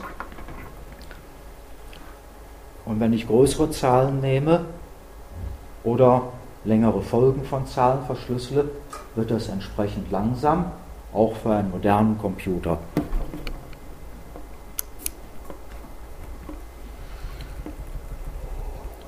Aber, da kann man sich auch helfen, dieses Verfahren verwendet man in der Regel nur dazu, einen Schlüssel für ein symmetrisches Verfahren, den man zufällig erzeugt hat, auszutauschen und der Rest geschieht dann mit dem wesentlich schnelleren symmetrischen Algorithmus. Viele Verfahren machen das auch während einer Sitzung mehrfach, dass sie also den Schlüssel, den symmetrischen Schlüssel wechseln und sagen, hier, das weiß ich was, die ersten 10.000 Zeichen verschlüssel ich mit dem ersten Schlüssel, dann erzeuge ich einen neuen, um es dem Gegner einfach noch schwerer zu machen. Anderer Nachteil ist, man kann leider nicht beweisen, dass es nicht doch irgendein pfiffiges Verfahren gibt, um die Primfaktoren einer Zahl zu bestimmen. Die Mathematiker knobeln da zwar schon zweieinhalbtausend Jahre dran rum, ohne größeren Erfolg, aber das heißt natürlich nicht, dass es nicht doch ein einfacheres und schnelleres Verfahren geben kann. Wenn das auch mal irgendjemand entdecken sollte, dann bricht RSA zusammen. Natürlich verschlüsselt man nicht, wie jetzt in dem Beispiel, das ich Ihnen eben gezeigt habe, nur ein einzelnes Zeichen, sondern ganze Zeichengruppen, damit eine Häufigkeitsanalyse auf jeden Fall fehlschlägt. Das Verfahren heißt symmetrisch, ist aber umkehrbar. Das heißt, das, was ich mit dem öffentlichen Schlüssel verschlüssele und mit dem privaten Schlüssel entschlüssele, kann ich auch umdrehen ich verschlüssele mit dem privaten Schlüssel und jeder, der Zugang zu dem öffentlichen Schlüssel hat, kann das Ganze entschlüsseln. Und das verwendet man für eine Signatur, also für eine Unterschrift. Ich verschlüssele das Ganze privat und jeder öffentlich kann das entschlüsseln. Und also feststellen, dass ich es wirklich war. Aber nur ich selber kann es verschlüsselt haben. Und so funktioniert beispielsweise eine elektronische Signatur einer E-Mail. Nur einer kann es verschlüsseln, aber jeder kann es entschlüsseln und so die Signatur verifizieren.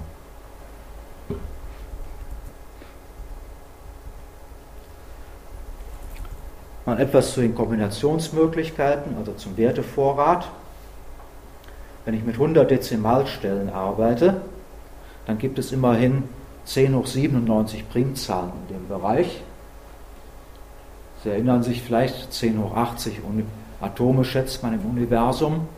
Also man kann sagen, es sind schrecklich viele. Wenn man jetzt den Bereich für die beiden Faktoren auf 10 hoch 45 bis 10 hoch 55 einschränkt, dann gibt es in dem Intervall immer noch 10 hoch 52 Primzahlen. Nun klingt 100 Dezimalstellen schon toll, aber heute verwendet man wesentlich größere Zahlen. 300 Dezimalstellen ist zum Beispiel bei SSH ein Standardwert. Und dann gibt es 10 hoch 297 Primzahlen und in dem Bereich, der für die Produktbildung in Frage kommt, immerhin noch 10 hoch 152 Primzahlen. Also man braucht keine Angst zu haben, dass an der Primzahlvorrat ausgeht. Es gibt, das wussten schon die alten Griechen, unendlich viele Primzahlen und die Häufigkeit der Primzahlen ist ungefähr mit dem Logarithmus des Intervalls proportional, ungefähr. Rechtslage, da hat es natürlich auch Probleme gegeben. Mathematik, sagte ich schon, stammt aus dem 18. Jahrhundert. aber ihre Anwendung durch RSA war in den USA patentfähig und es hat dann auch ein Patent gegeben, das allerdings schon im Jahr 2000 ausgelaufen ist. Und da das Patent nur in den USA galt, war es leicht zu umgehen und wurde auch umgangen. Das heißt, außer den USA hat sich kein Mensch darum gekümmert und das Verfahren einfach verwendet. Falls jetzt doch mal jemand ein pfiffiges Verfahren zur Primfaktorenzerlegung finden sollte, gibt es vergleichbare Verfahren, die man alternativ verwenden könnte. Man kennt also heute drei Verfahren. Ich will jetzt nicht erklären, worauf das beruht. Das dauert etwas länger, würde etwas länger dauern. Aber auch dort gibt es keinen Beweis, dass es keine einfache Möglichkeit gibt, diese Verfahren zu knacken.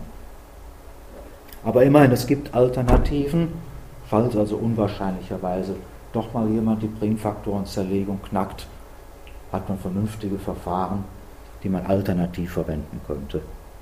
Wie heißen diese? Bitte? Steht hier im Skript drin, das Skript steht auch im Wiki. Noch nicht. Aber ab morgen steht es im Wiki, da kann man es nachlesen. Und das hätte ich vielleicht gleich am Anfang sagen sollen. Zu den einzelnen Punkten, wo ich keine Quellenangabe gemacht habe, findet man in Wikipedia ausführliche Erklärungen. Die englische ist dort etwas ausführlicher als die deutsche, aber das Wesentliche steht auch in der deutschen Wikipedia drin. Und ganz ausführlich findet man es dann in der englischen. Deshalb habe ich jetzt nicht jedes Mal dazu geschrieben, wo man das findet. Gibt es noch ein anderes Verfahren? Steganographie. Ich weiß nicht, wie es zu dem Namen gekommen ist, der dem Dinosaurier so ähnlich klingt, aber das beruht auf Bildern. Man nimmt an, Alice und Bob haben ein identisches Bild. Jetzt will Bob in diesem Bild eine Nachricht verstecken, indem er beispielsweise jedes 101. Pixel nimmt und das entsprechend dem Bitwert der zu verschlüsselnden Nachricht um, eins, um einen Farbwert abändert. Diese Abänderung ist weder optisch noch durch irgendeine Bildanalyse zu erkennen, wenn das nicht gerade ein Bild ist, das eine mathematische Figur darstellt, sondern irgendein Bild, wie zum Beispiel dieses hier, da fällt das natürlich überhaupt nicht auf, wenn da ein paar Pixel sich um einen Farbwert unterscheiden. Insbesondere wenn man 16 Millionen Farben hat, dann ist es einfach unentdeckbar. Und dann schickt Bob das so manipulierte Bild an Alice, die vergleicht das mit dem Original und hat dann die abgeänderten Stellen und kann daraus den Text wiederherstellen. Problem ist natürlich ähnlich wie beim One-Time-Pad. Woher kriegen beide, unabhängig von, woher kriegen beide diese Originalbilder? Und da gibt es natürlich auch eine Möglichkeit. Im Internet gibt es ja Bilder in Masse. Das sind ausnahmsweise dann auch mal Porno-Newsgroups von großem Nutzen, weil da Millionen von Bildern ständig über die Leitung gehen. Und wenn sich da beide auf ein Auswahlverfahren einigen, wie sie, welch, wie sie aus diesem Strom bestimmte Bilder herausfiltern, haben sie praktisch eine unerschöpfliche Quelle an Bildern, bei denen es dem Lauscher, dem möglichen Lauscher, praktisch unmöglich ist, die Originale selber zu finden. Wird aber, soweit ich weiß, nicht häufig verwendet, aber immerhin ist es auch eine Möglichkeit. Bitte? Soweit ich weiß, das wäre gerade ein schlechtes Verfahren, vom Internet die Bilder zu holen. Das Beste wäre, private Bilder zu nehmen, die nirgendwo im Internet zu finden Klar, aber die müsste ich dann erstmal wieder austauschen. Da müsste ich wieder einen Weg haben, um diese Bilder auszutauschen. Ja, genau. Austauschen über ein äh, öffentliches Medium. Ja, aber dann hat der Lauscher die auch. Unter Umständen. Also man muss da ein Passwort benutzen. Genau. Aber wie gesagt, Internet wäre halt eine Möglichkeit, sich eine große Menge an gemeinsamem Bildmaterial zu besorgen, bei dem der Lauscher praktisch keine Chance hat, die Originale zu finden. Rechengeschwindigkeit. Ich habe vorhin gesagt, man arbeitet mit sehr großen Zahlen. Also beispielsweise ein SSH-Key, der was auf sich hält, hat heute rund 300 Dezimalstellen. Ich kann mal zeigen, wie man sowas erzeugt und wie lange das dauert oder wie schnell das geht.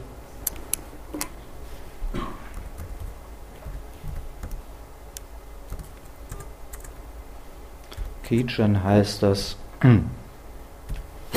Das will ich aber jetzt nicht auf meinen Rechner schreiben, das schreibe ich in irgendeine Dummy-Datei.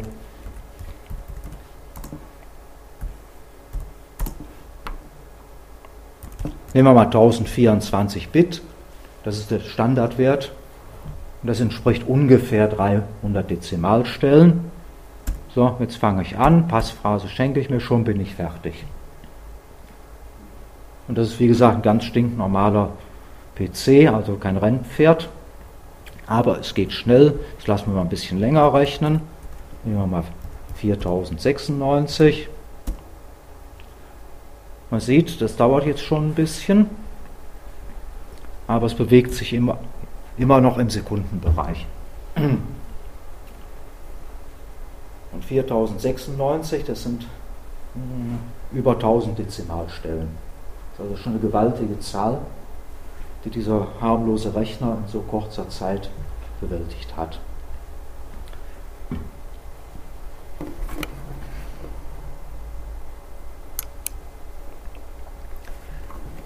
Nun werden die Rechner ja bekanntlich immer schneller. In den letzten ein, zwei Jahren ist die Kurve zwar abgeflacht, aber man weiß nicht, was die Zukunft bringt.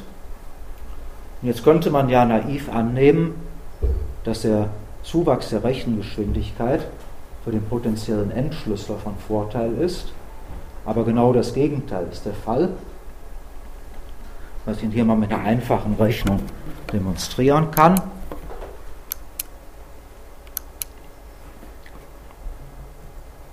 Ich habe hier einfach mal irgendeine 30-stellige Zahl eingegeben, mache darüber eine Million Schleifen und noch eine zweite Zahl, diff. Und in der Schleife mache ich zwei Multiplikationen und einmal eine Exponenzrechnung hoch 3 und eine Division. Also insgesamt vier Operationen, die schon etwas rechenaufwendig sind. Und das lasse ich jetzt einfach mal laufen.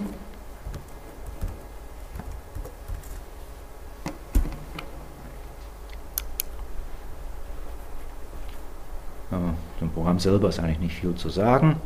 Das erklärt sich selber. Finden Sie auch im Anhang von dem Skript, wenn Sie es selber mal ausprobieren wollen. Und jetzt steigere ich der Reihe nach die Rechengenauigkeit. Ich fange mit 30 Stellen an, hänge erst 20 neue Stellen dran, dann 40 und dann 90. Und jetzt ist er auch schon fertig.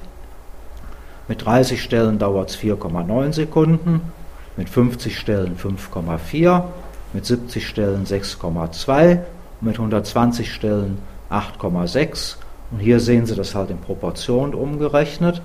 Das heißt, wenn ich mich von 30 auf 120 Stellen steigere, dann läuft das gerade 1,75 mal länger. Diese Steigerung vergrößert aber die Zahl der Möglichkeiten, die der Gegner durchprobieren muss, ganz gewaltig, nämlich um 90 Dezimalstellen. Wie gesagt, 10 hoch 80, also 80 Dezimalstellen, ist die Zahl der Atome im Universum.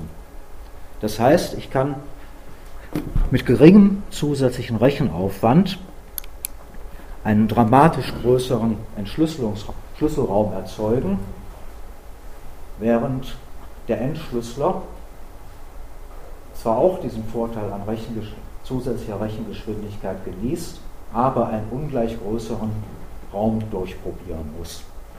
Das heißt, wenn ich nur 10 Dezimalstellen dranhänge, dann muss der Entschlüsseler halt 10 Milliarden mehr Möglichkeiten ausprobieren, was den, für ihn den Zuwachs an Rechengeschwindigkeiten völlig kompensiert.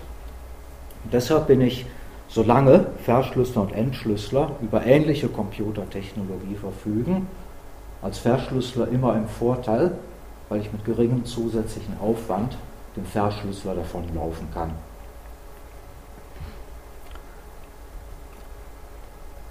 Soll man was dazu sagen, wie das überhaupt möglich ist, dass man in so kurzer Zeit mit so großen Zahlen auch auf einer einfachen Maschine rechnen kann. Da haben schlaue Leute, die bei GNU sitzen, eine GMP entwickelt, das heißt GNU Multiple Precision Arithmetic. Multiple Precision steht dafür, dass die Zahlen so groß werden können, wie man will, immer vorausgesetzt, passen auch in den Speicher und der Rechner hält so lange, bis man das Ergebnis erhält. Das ist lizenzfreie Software, die jeder sich runterladen und benutzen kann oder in seinen Anwendungen verwenden kann, wie er gerade Lust hat. Und diese Arithmetik ist unheimlich schnell, weil sie teilweise sogar in Maschinensprache geschrieben ist und wirklich raffinierte Algorithmen verwendet, die man als Normalmensch überhaupt nicht versteht, die aber funktionieren. Kann man in allen gängigen Programmiersprachen verwenden. Ich habe es in dem Beispiel, was ich eben gezeigt habe, zum Beispiel in Python verwendet, indem ich einfach mit diesem Aufruf den Zahlenstring hier in eine lange Zahl verwandelt habe. GMPI steht das Y steht halt für Python, gibt es aber auch für Perl und jede andere Sprache. Und diese Zahlen, die können halt so groß werden, wie der Rechenbedarf ist. Da gibt es keinerlei Einschränkungen, wie gesagt, außer durch Speicher.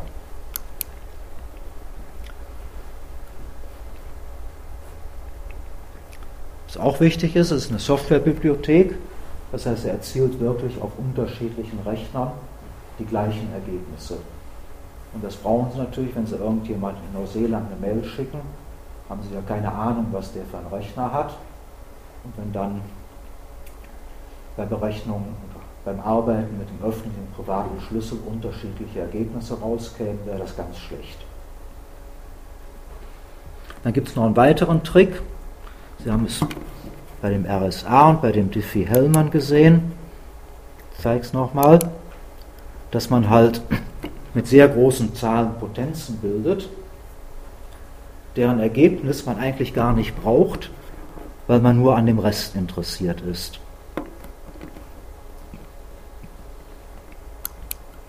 Das brauchen wir jetzt nicht genau durchzugehen, aber der Trick, den man anwendet, beruht einfach darauf, eine andere Farbe, zum Beispiel 2 hoch 13 ausrechnen will, dann kann ich 2 hoch 10 ausrechnen und das mit 2 hoch 3 multiplizieren. Da kommt genau das gleiche raus. Und jetzt kann ich in jedem Schritt schon den Rest bilden und nur diese Reste miteinander multiplizieren. Denn hier habe ich es mal gezeigt an einem Beispiel. Aber eigentlich will ich ja nur den Rest kennen. Und dadurch kann ich in jedem Schritt das Zwischenergebnis auf diesen Rest reduzieren und es vermeiden, mit diesen riesigen Zahlen rechnen, vollständig rechnen zu müssen. Besonders einfach ist es natürlich im Binärsystem. Halt. Ja, da habe ich es mal aufgemalt, weil es da ja nur 0 und 1 gibt. Potenzieren mit 1 kann ich dadurch realisieren, dass ich die Zahl einfach um ein Bit nach links verschiebe, was sehr schnell ist. Potenzieren mit 0 ist noch einfacher, da kommt immer 1 raus, da braucht man gar nichts zu tun. Und so kann man also die Berechnung von großen Potenzen in eine Folge sehr einfacher und schneller Operationen zerlegen und zwischendurch immer schon gleich den Rest bilden. Und nur dadurch ist es eigentlich möglich, mit diesen riesigen Zahlen überhaupt in vertretbarer Zeit zu rechnen. Wenn man also tatsächlich die Zwischenergebnisse in voller Länge ausrechnen wollte, dann könnte man es vergessen. Was in dieser Bibliothek auch drin ist, Sie hatten es, ich zeige es Ihnen nochmal, also sowohl bei Diffie-Hellman als auch bei RSA braucht man halt Primzahlen. Und irgendwie muss man an diese großen Primzahlen ja auch rankommen.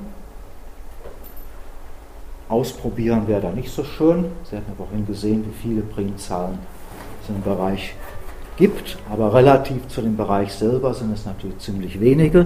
Da will man nicht probieren. Und da gibt es halt auch raffinierte Algorithmen, die wirklich in Bruchteilen von Sekunden von einer hundertstelligen Zahl angeben, ob sich eine Primzahl handelt oder nicht. Und die auch entsprechend schnell, wenn Sie jetzt mit irgendeiner hundertstelligen Zahl anfangen, ist ja wahrscheinlich keine Primzahl. Dann gibt es halt eine Funktion, berechnen wir die nächste Primzahl. Und da kriegen Sie auch in Bruchteilen von Sekunden eine Primzahl zurück, die in, im entsprechenden Bereich liegt.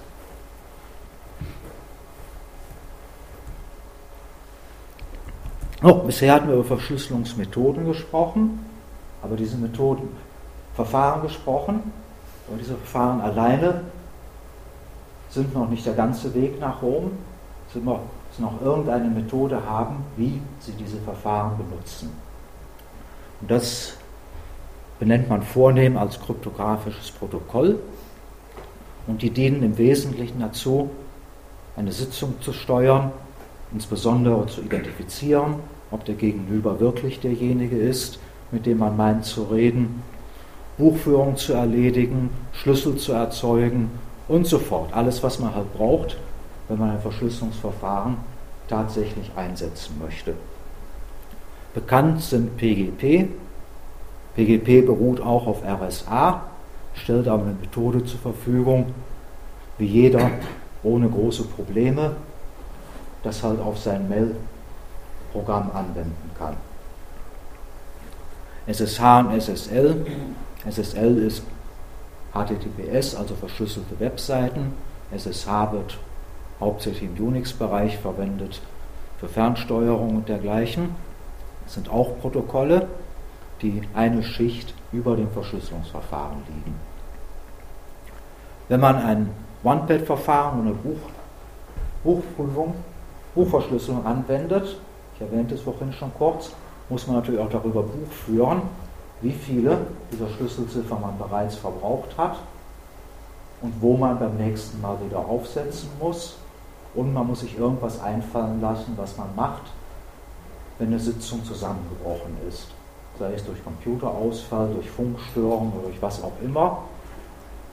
Da muss man ja wissen, wie mache ich jetzt weiter, wie teile ich das mit, und wie habe ich eine sichere Methode, um dieses Pad weiterhin benutzen zu können. Und das alles gehört in den Bereich kryptografische Protokolle. Schlagwort Zero-Knowledge-Systeme, also Null Wissen. Alice kennt ein Geheimnis, Bob möchte das kaufen, aber Bob will nicht bezahlen, bevor er weiß, dass er wirklich das Geheimnis kauft und Alice will das Geheimnis nicht verraten, bevor Bob bezahlt hat. Klingt wie ein Dilemma, das unlösbar ist. Und beide haben natürlich recht. Der eine will nicht die Katze im Sack kaufen und der andere will nicht, dass wenn das Geheimnis verraten ist, nicht mehr bezahlt wird. Auch dafür gibt es Strategien. Im Wesentlichen beruhen diese Strategien darauf, dass man ein Challenge, also eine Herausforderung sendet und dass dieser Challenge nur von dem beantwortet werden kann, der das Geheimnis auch tatsächlich kennt. In Wikipedia findet sich ein anschauliches Beispiel und viel Theorie. Ich zeige es Ihnen mal an dem Protokoll CHEP, das früher im Internetbereich häufig verwendet wurde, was heute aber mehr oder minder aus der Mode gekommen ist, was aber den Vorteil hat, leicht verständlich zu sein. Nehmen wir an, Bob möchte sich bei seinem Provider, der glücklicherweise in Deutschland auch Alice heißen darf, anmelden. Beide kennen das Passwort, aber will natürlich keiner das Passwort über die Leitung schicken. Also Bob will das Passwort nicht über die Leitung schicken, bevor er nicht sicher ist, dass er wirklich mit seinem Provider schwätzt. Ja, nehmen wir an, das Passwort wäre 1001. Dann schickt Bob an Alice ein Challenge, also eine Herausforderung, nämlich die Zahl 17. Der Provider bildet den Rest zur Geheimzahl, also 1001, und schickt die Antwort, in dem Fall 15, zurück. Die Wahrscheinlichkeit, wenn es 17 ist, richtig zu raten, ist natürlich 1 zu 17. Und jetzt macht Bob noch drei weitere Challenges mit irgendwelchen Zahlen. Ich habe mir willkürlich welche hingeschrieben. Und jedes Mal muss der Provider den Rest bilden und zurückschicken. In dem einfachen Fall ist die Wahrscheinlichkeit also rund 1 durch 10.000, viermal hintereinander richtig zu raten. Bei größeren Zahlen ist die Wahrscheinlichkeit natürlich wesentlich geringer. Und erst bei vier Richtigen glaubt Bob, dass sein Provider wirklich Alice ist. Natürlich reagiert er nur auf das Gesamtergebnis, nicht auf jedes einzelne Ergebnis, weil ja sonst der Lauscher eine zusätzliche Information bekommen würde. Das Verfahren, was ich jetzt gerade geschildert habe, ist natürlich trivial. Wenn ein Lauscher lange genug zuhört, hat er nach vier, fünf Sitzungen das Passwort erraten. Aber es gibt bessere Verfahren und die Wahrscheinlichkeit, wie gesagt, richtig zu raten, wird natürlich bei größeren Zahlen dramatisch geringer. Und das Verfahren ist mit Erfolg sehr lange im Internet verwendet worden. Hauptsächlich bei Punkt-zu-Punkt-Verbindungen, also damals nach ISDN-Verbindungen, wo die Gefahr, dass einer mithört, wesentlich geringer ist. Heute verwendet man, wie gesagt, RSA und ähnliche Verfahren, weil die erheblich sicherer sind. Jetzt kommt was weniger Schönes der Mann in der Mitte, Man in the Middle. Das ist ein Angriff, bei der unser Freund in der Mitte sitzt und beiden Seiten vorspiegelt, er sei jeweils die andere Person. Gegen den Angriff gibt es prinzipiell überhaupt keine Verteidigung, wenn es keine zusätzliche Kommunikationsmöglichkeit gibt, weil der Mann in der Mitte natürlich jedes der Verfahren, die wir vorhin mal genannt haben, nachmachen kann und nach beiden Seiten so tun kann, als ob er der Richtige ist. Das heißt, wenn Sie auf einer einsamen Insel vor der chinesischen Küste sitzen und Ihre ein, einzige Verbindung zur Welt ist das Datenkabel über Rot-China, dann haben Sie keine Möglichkeit, sich gegen diesen Angriff zu verteidigen. Es sei denn, Sie haben halt irgendeine dritte Kommunikationsmöglichkeit, dann könnten Sie den Lauscher überlisten. SSH und SSL können diesen Angriff erkennen, wenn man einmalig über einen Fingerabdruck, also ein Hashkey oder über ein SSL-Zertifikat Informationen ausgetauscht hat. Aber man muss es halt einmalig gemacht haben, sonst kann man sich gegen den Angriff Mann in der Mitte nicht erfolgreich wehren.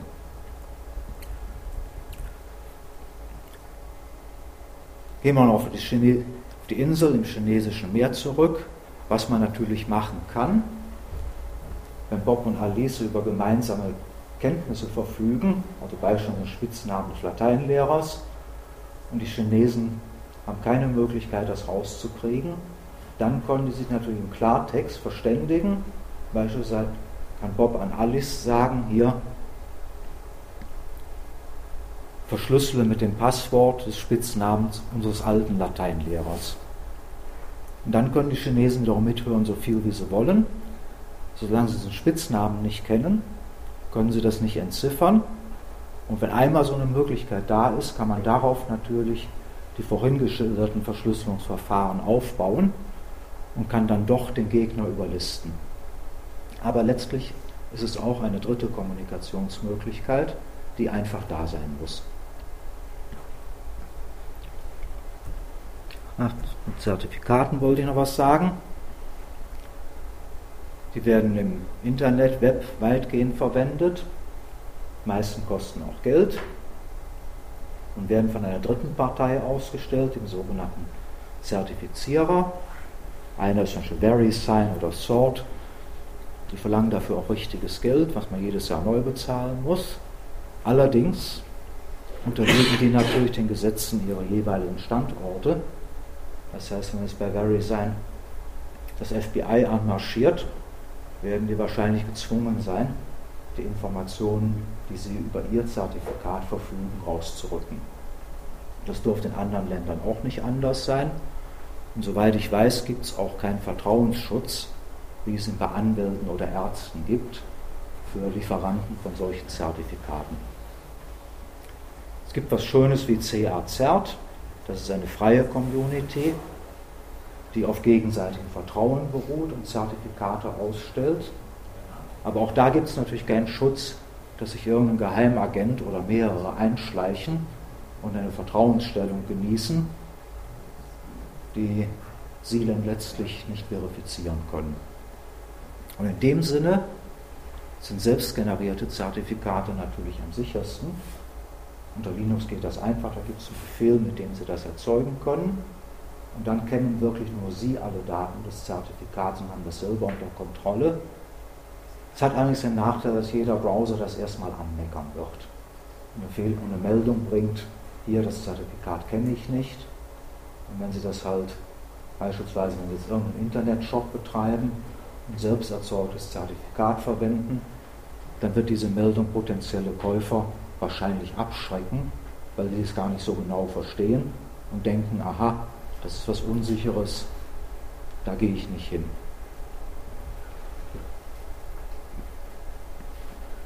Kryptographie und Öffentlichkeit, von Anfang schon erwähnt, denn alles das, was sich früher im Dunkeln der Geheimdienste abgespielt hat, ist heute Gegenstand öffentlicher Forschung. Und es hat natürlich Nachteile. Die Regierungen sind nicht so glücklich, dass jeder die gleichen Methoden zur Verfügung hat wie sie selber. Aber diese Öffentlichkeit sichert natürlich auch, dass eventuelle Fehler im Verschlüsselungsverfahren tatsächlich publiziert werden und nicht über längere Zeit von irgendwelchen Lauschern missbraucht werden können. Das ist also gerade in den letzten zwölf Monaten ist, oder in den letzten zwei Jahren ist sowas zweimal vorgekommen. Also die Debian-Entwickler haben irgendwas an der SSH-Schlüsselerzeugung, wie sie glaubten, verbessert, aber in Wirklichkeit dadurch den Schlüsselraum drastisch eingeschränkt. Und zwar so drastisch, dass man mit vertretbarem Aufwand diese Schlüssel hätte knacken können. Es ist nach der Zeit aber aufgefallen und publiziert worden. Und dadurch hatten die Leute, die solche Schlüssel erzeugt und verwendet haben, schnell die Chance, diese Panne auszubügeln. Das wäre in der Geheimdienstwelt nicht passiert, aber das hätten die es halt für sich behalten und unentdeckt lange mitgelauscht. Bei TLS ist sowas kürzlich passiert. TLS ist Mailverschlüsselung von, von Mail-Server zu Mail-Server. Da hat man grundlegenden Fehler entdeckt, der im kryptografischen Protokoll liegt, dass beim Schlüsseltausch unter bestimmten Bedingungen jemand eindringen kann. Das ist auch publiziert worden und gibt keine echte Lösung. Zurzeit arbeitet man halt einfach ohne Schlüsseltausch und macht eine ohne Schlüsselwechsel macht eine Sitzung mit dem gleichen Schlüssel und dann ist TLS sicher. Und an der richtigen Lösung wird noch gearbeitet. Aber wie gesagt, auch das wüsste man nicht, wenn es keine öffentliche Wissenschaft wäre und wenn es nicht publiziert würde.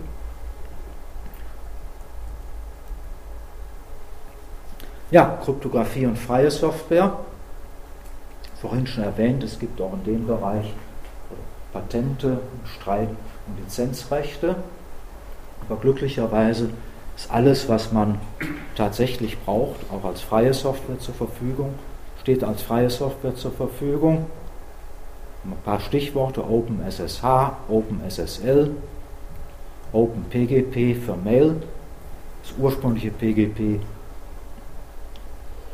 war halt auch mit irgendwelchen rechtlichen Einschränkungen versehen. Und da die darunterliegende Mathematik bekannt war, hat sich halt jemand in der Open Source Welt hingesetzt und OpenPGP geschrieben, was ohne jegliche Einschränkung genutzt werden kann. Bei den symmetrischen Verfahren gibt es lizenzpflichtige Verfahren und freie Verfahren. Und es gibt genügend freie Verfahren, zum Beispiel Blowfish, die auch auf jeder Linux-Distribution mit drauf sind, die man ohne jegliche Einschränkung verwenden kann. Es gibt also wirklich nichts, was man tatsächlich braucht, wo man Angst haben muss, mit Patenten oder Lizenzen in Konflikt zu kommen. Kryptographie und Gesetzgebung, das ist natürlich ein Thema für sich.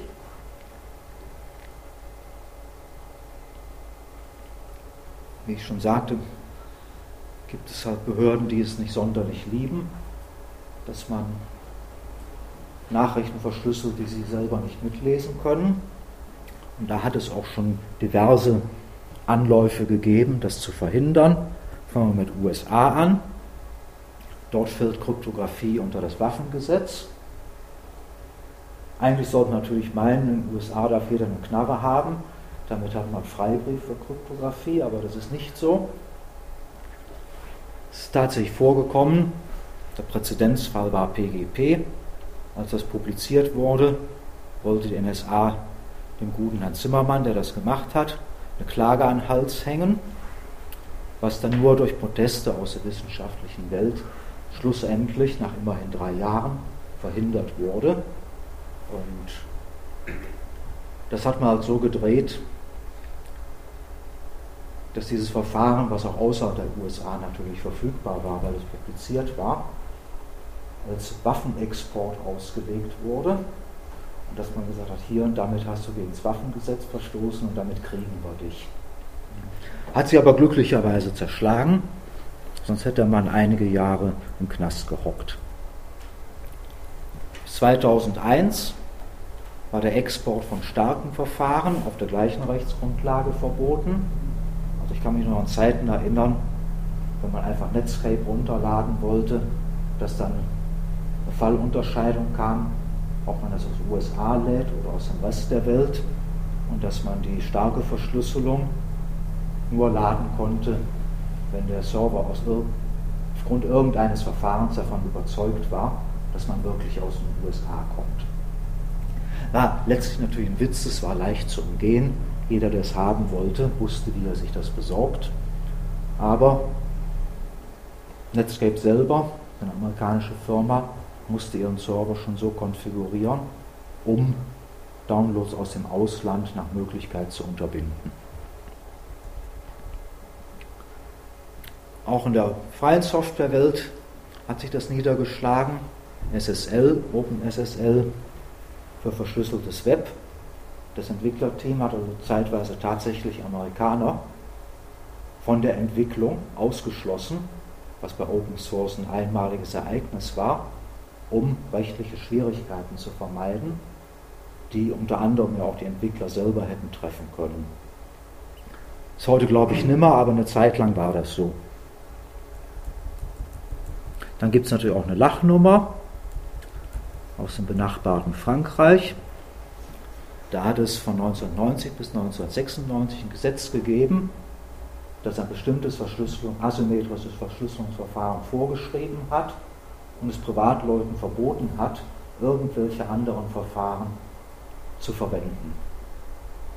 Das Ganze ist dann in Lächerlichkeit untergegangen, als mal irgendein vorwitziger Journalist sich ein Schlüsselpaar erzeugt hat und damit von Behörde zu Behörde gerannt ist und dann hier habe ich, hab ich meinen Schlüssel, ihr wollt ihn doch haben.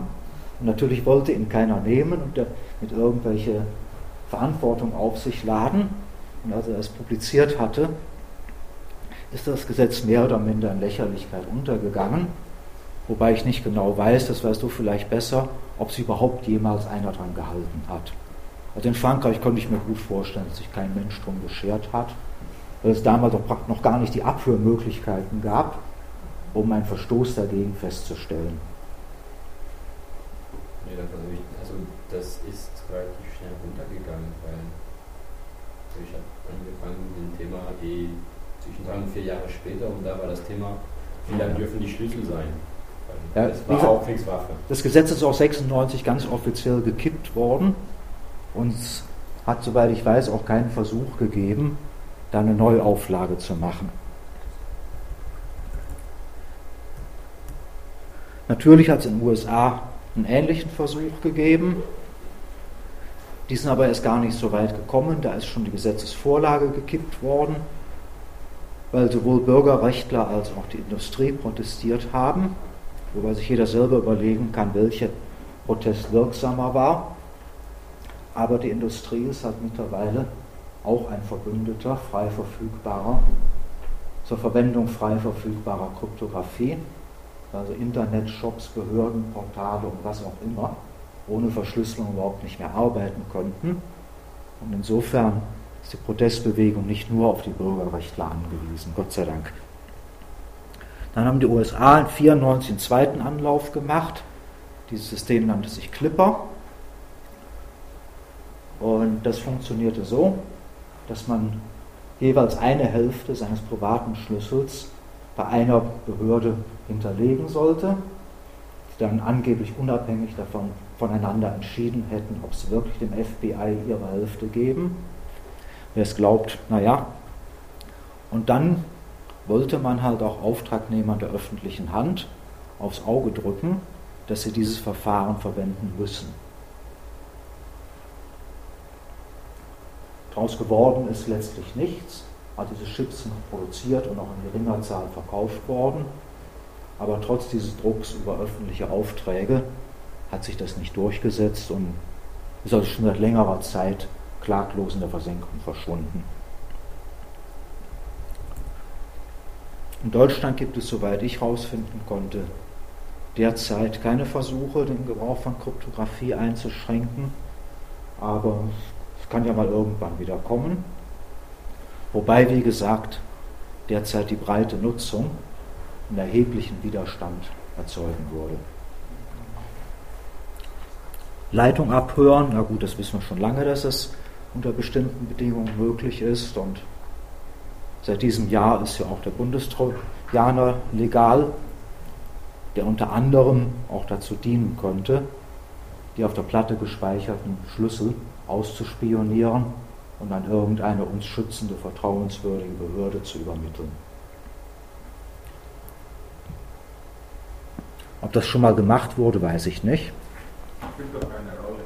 Bitte? Das spielt doch keine Rolle. Die Amerikaner gehen vor, vor dem BSI auf die Systeme oder vor dem Kriminalamt auf die Systeme und finden dann, was sie herausfinden müssen und dann geben sie die Resultate an die Deutsche. Das ist doch lächerlich. Ich sag mal. Ich habe jetzt nur, nur die legale Situation Genau. geschildert, also streng legal müssten die Amerikaner bei den deutschen Behörden nachfragen, ob sie das dürfen. Aber das führt ein bisschen vom Thema ab. Es gibt natürlich auch sehr gute Methoden, sich gegen Bundestrojaner zu schützen. Und dann ist es völlig egal, ob die Cowboys, die Russen oder die Chinesen mithören. Die benutzen alle die gleiche Mathematik können es auch nicht besser als die Bundesnachrichtendienste. Gut, typische Anwendung hatte ich schon genannt. Was vielleicht nicht jeder weiß, über das SSH-Protokoll kann man also auch auf entfernten Rechnern Dateisysteme mounten, wobei der Datenaustausch dann durch SSH abgesichert ist. Plattenverschlüsselung ist, glaube ich, heute für jeden im Begriff. Bei Linux gibt es also frei verfügbar das sogenannte eCrypt FS, mit dem man irgendeine Partition verschlüsselt mounten kann. Es gibt mehrere Systeme, aber eCrypt FS ist besonders leicht zu benutzen. Da kann man eigentlich gar nichts falsch machen. Größte Risiko wie immer liegt beim Anwender. Wer sein Passwort auf die Tastatur klebt, kann natürlich die schönsten Verschlüsselungsverfahren verwenden, die es gibt. Es hilft ihm nichts.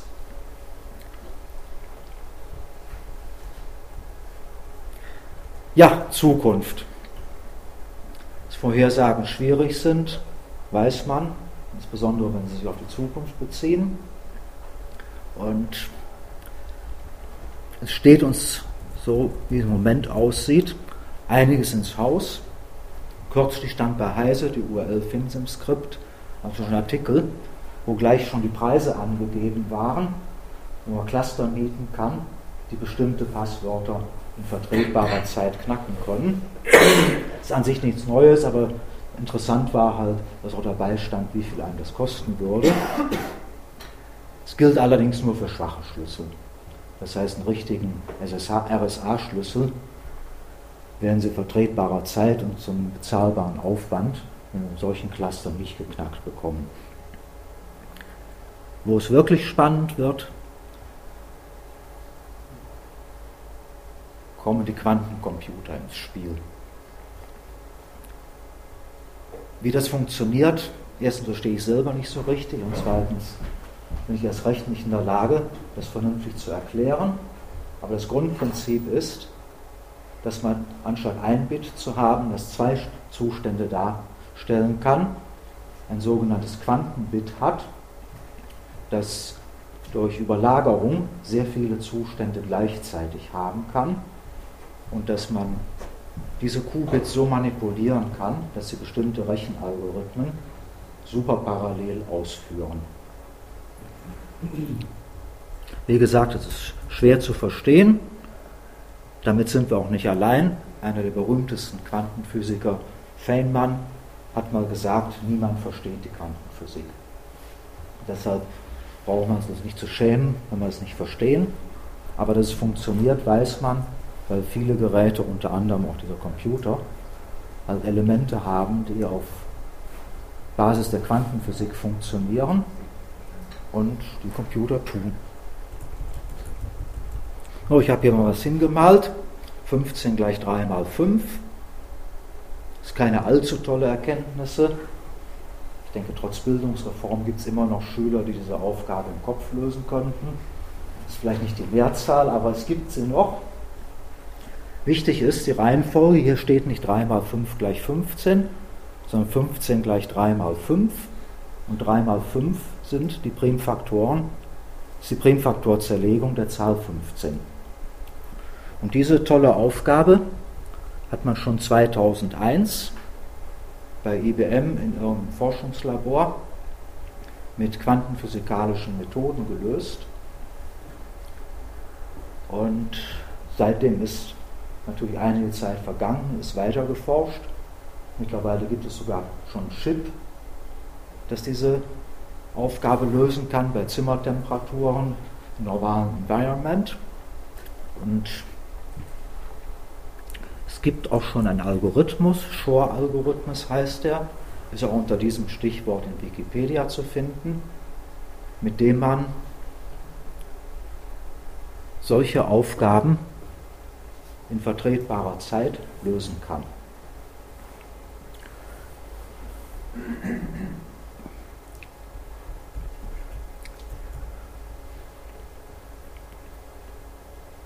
Wann das Ganze jetzt wirklich in der Praxis einsetzbar sein wird, das weiß niemand, aber so wie ich das gelesen habe, sagen die Optimisten fünf bis zehn Jahre, aber das sind wirklich die Optimisten. Ich kann mich halt erinnern, im Alter von 15 Jahren schon Bücher gelesen zu haben, in denen man fünf bis zehn Jahre einen Kernfusionsreaktor haben wollte. Den hat man heute noch nicht. Und deshalb ist es eine wirklich optimistische Zahl. Aber wenn sich das bewahrheitet, wird man damit die Schlüsselzahlen, die heute verwendet werden, also zum Beispiel die 300 oder die 1000 Dezimalstellen, mit relativ geringem Aufwand, Zeitaufwand knacken können. Ob es dann noch jemand interessiert, ist eine ganz andere Frage, aber es ist nicht so weit weg. Dann bietet die Quantenphysik auch was zum Nutzen der Verschlüsseler. Es gibt also Übermittlungsverfahren, derzeit Punkt zu Punkt, die nicht abgehört werden können, ohne die Verbindung zu zerstören. Bei einer elektrischen Leitung kann sich ja jeder dranhängen, ohne dass sie das merken und ohne dass der Empfänger das merkt. Aber bei dieser Quantenkryptographie geht das nicht. Also entweder der Gegner zerstört die Verbindung, dann merken es beide, oder er kriegt halt gar nichts mit. Und da ist man mittlerweile schon bei fast 200 Kilometern angekommen, wo es gelungen ist, über dieses Verfahren zuverlässig Nachrichten zu übermitteln. Das ist wie gesagt im Moment Punkt, Punkt zu Punkt. Das heißt, für Internet mit vielen Zwischenstationen ist dieses Verfahren derzeit nicht einsetzbar, aber man weiß ja nicht, was alles noch kommt. Ob man genauso, wie es vorhin gezeigt hatte, mit der Rechengeschwindigkeit den Endschlüsselern davonlaufen kann, wenn sie mal über Quantencomputer verfügen werden, das weiß man auch noch nicht, weil man einfach nicht weiß, was für praktische Leistungen diese Quantencomputer dann wirklich erzeugen werden. Also mal gemischt gibt es derzeit keinen Grund, pessimistisch in die kryptografische Zukunft zu blicken.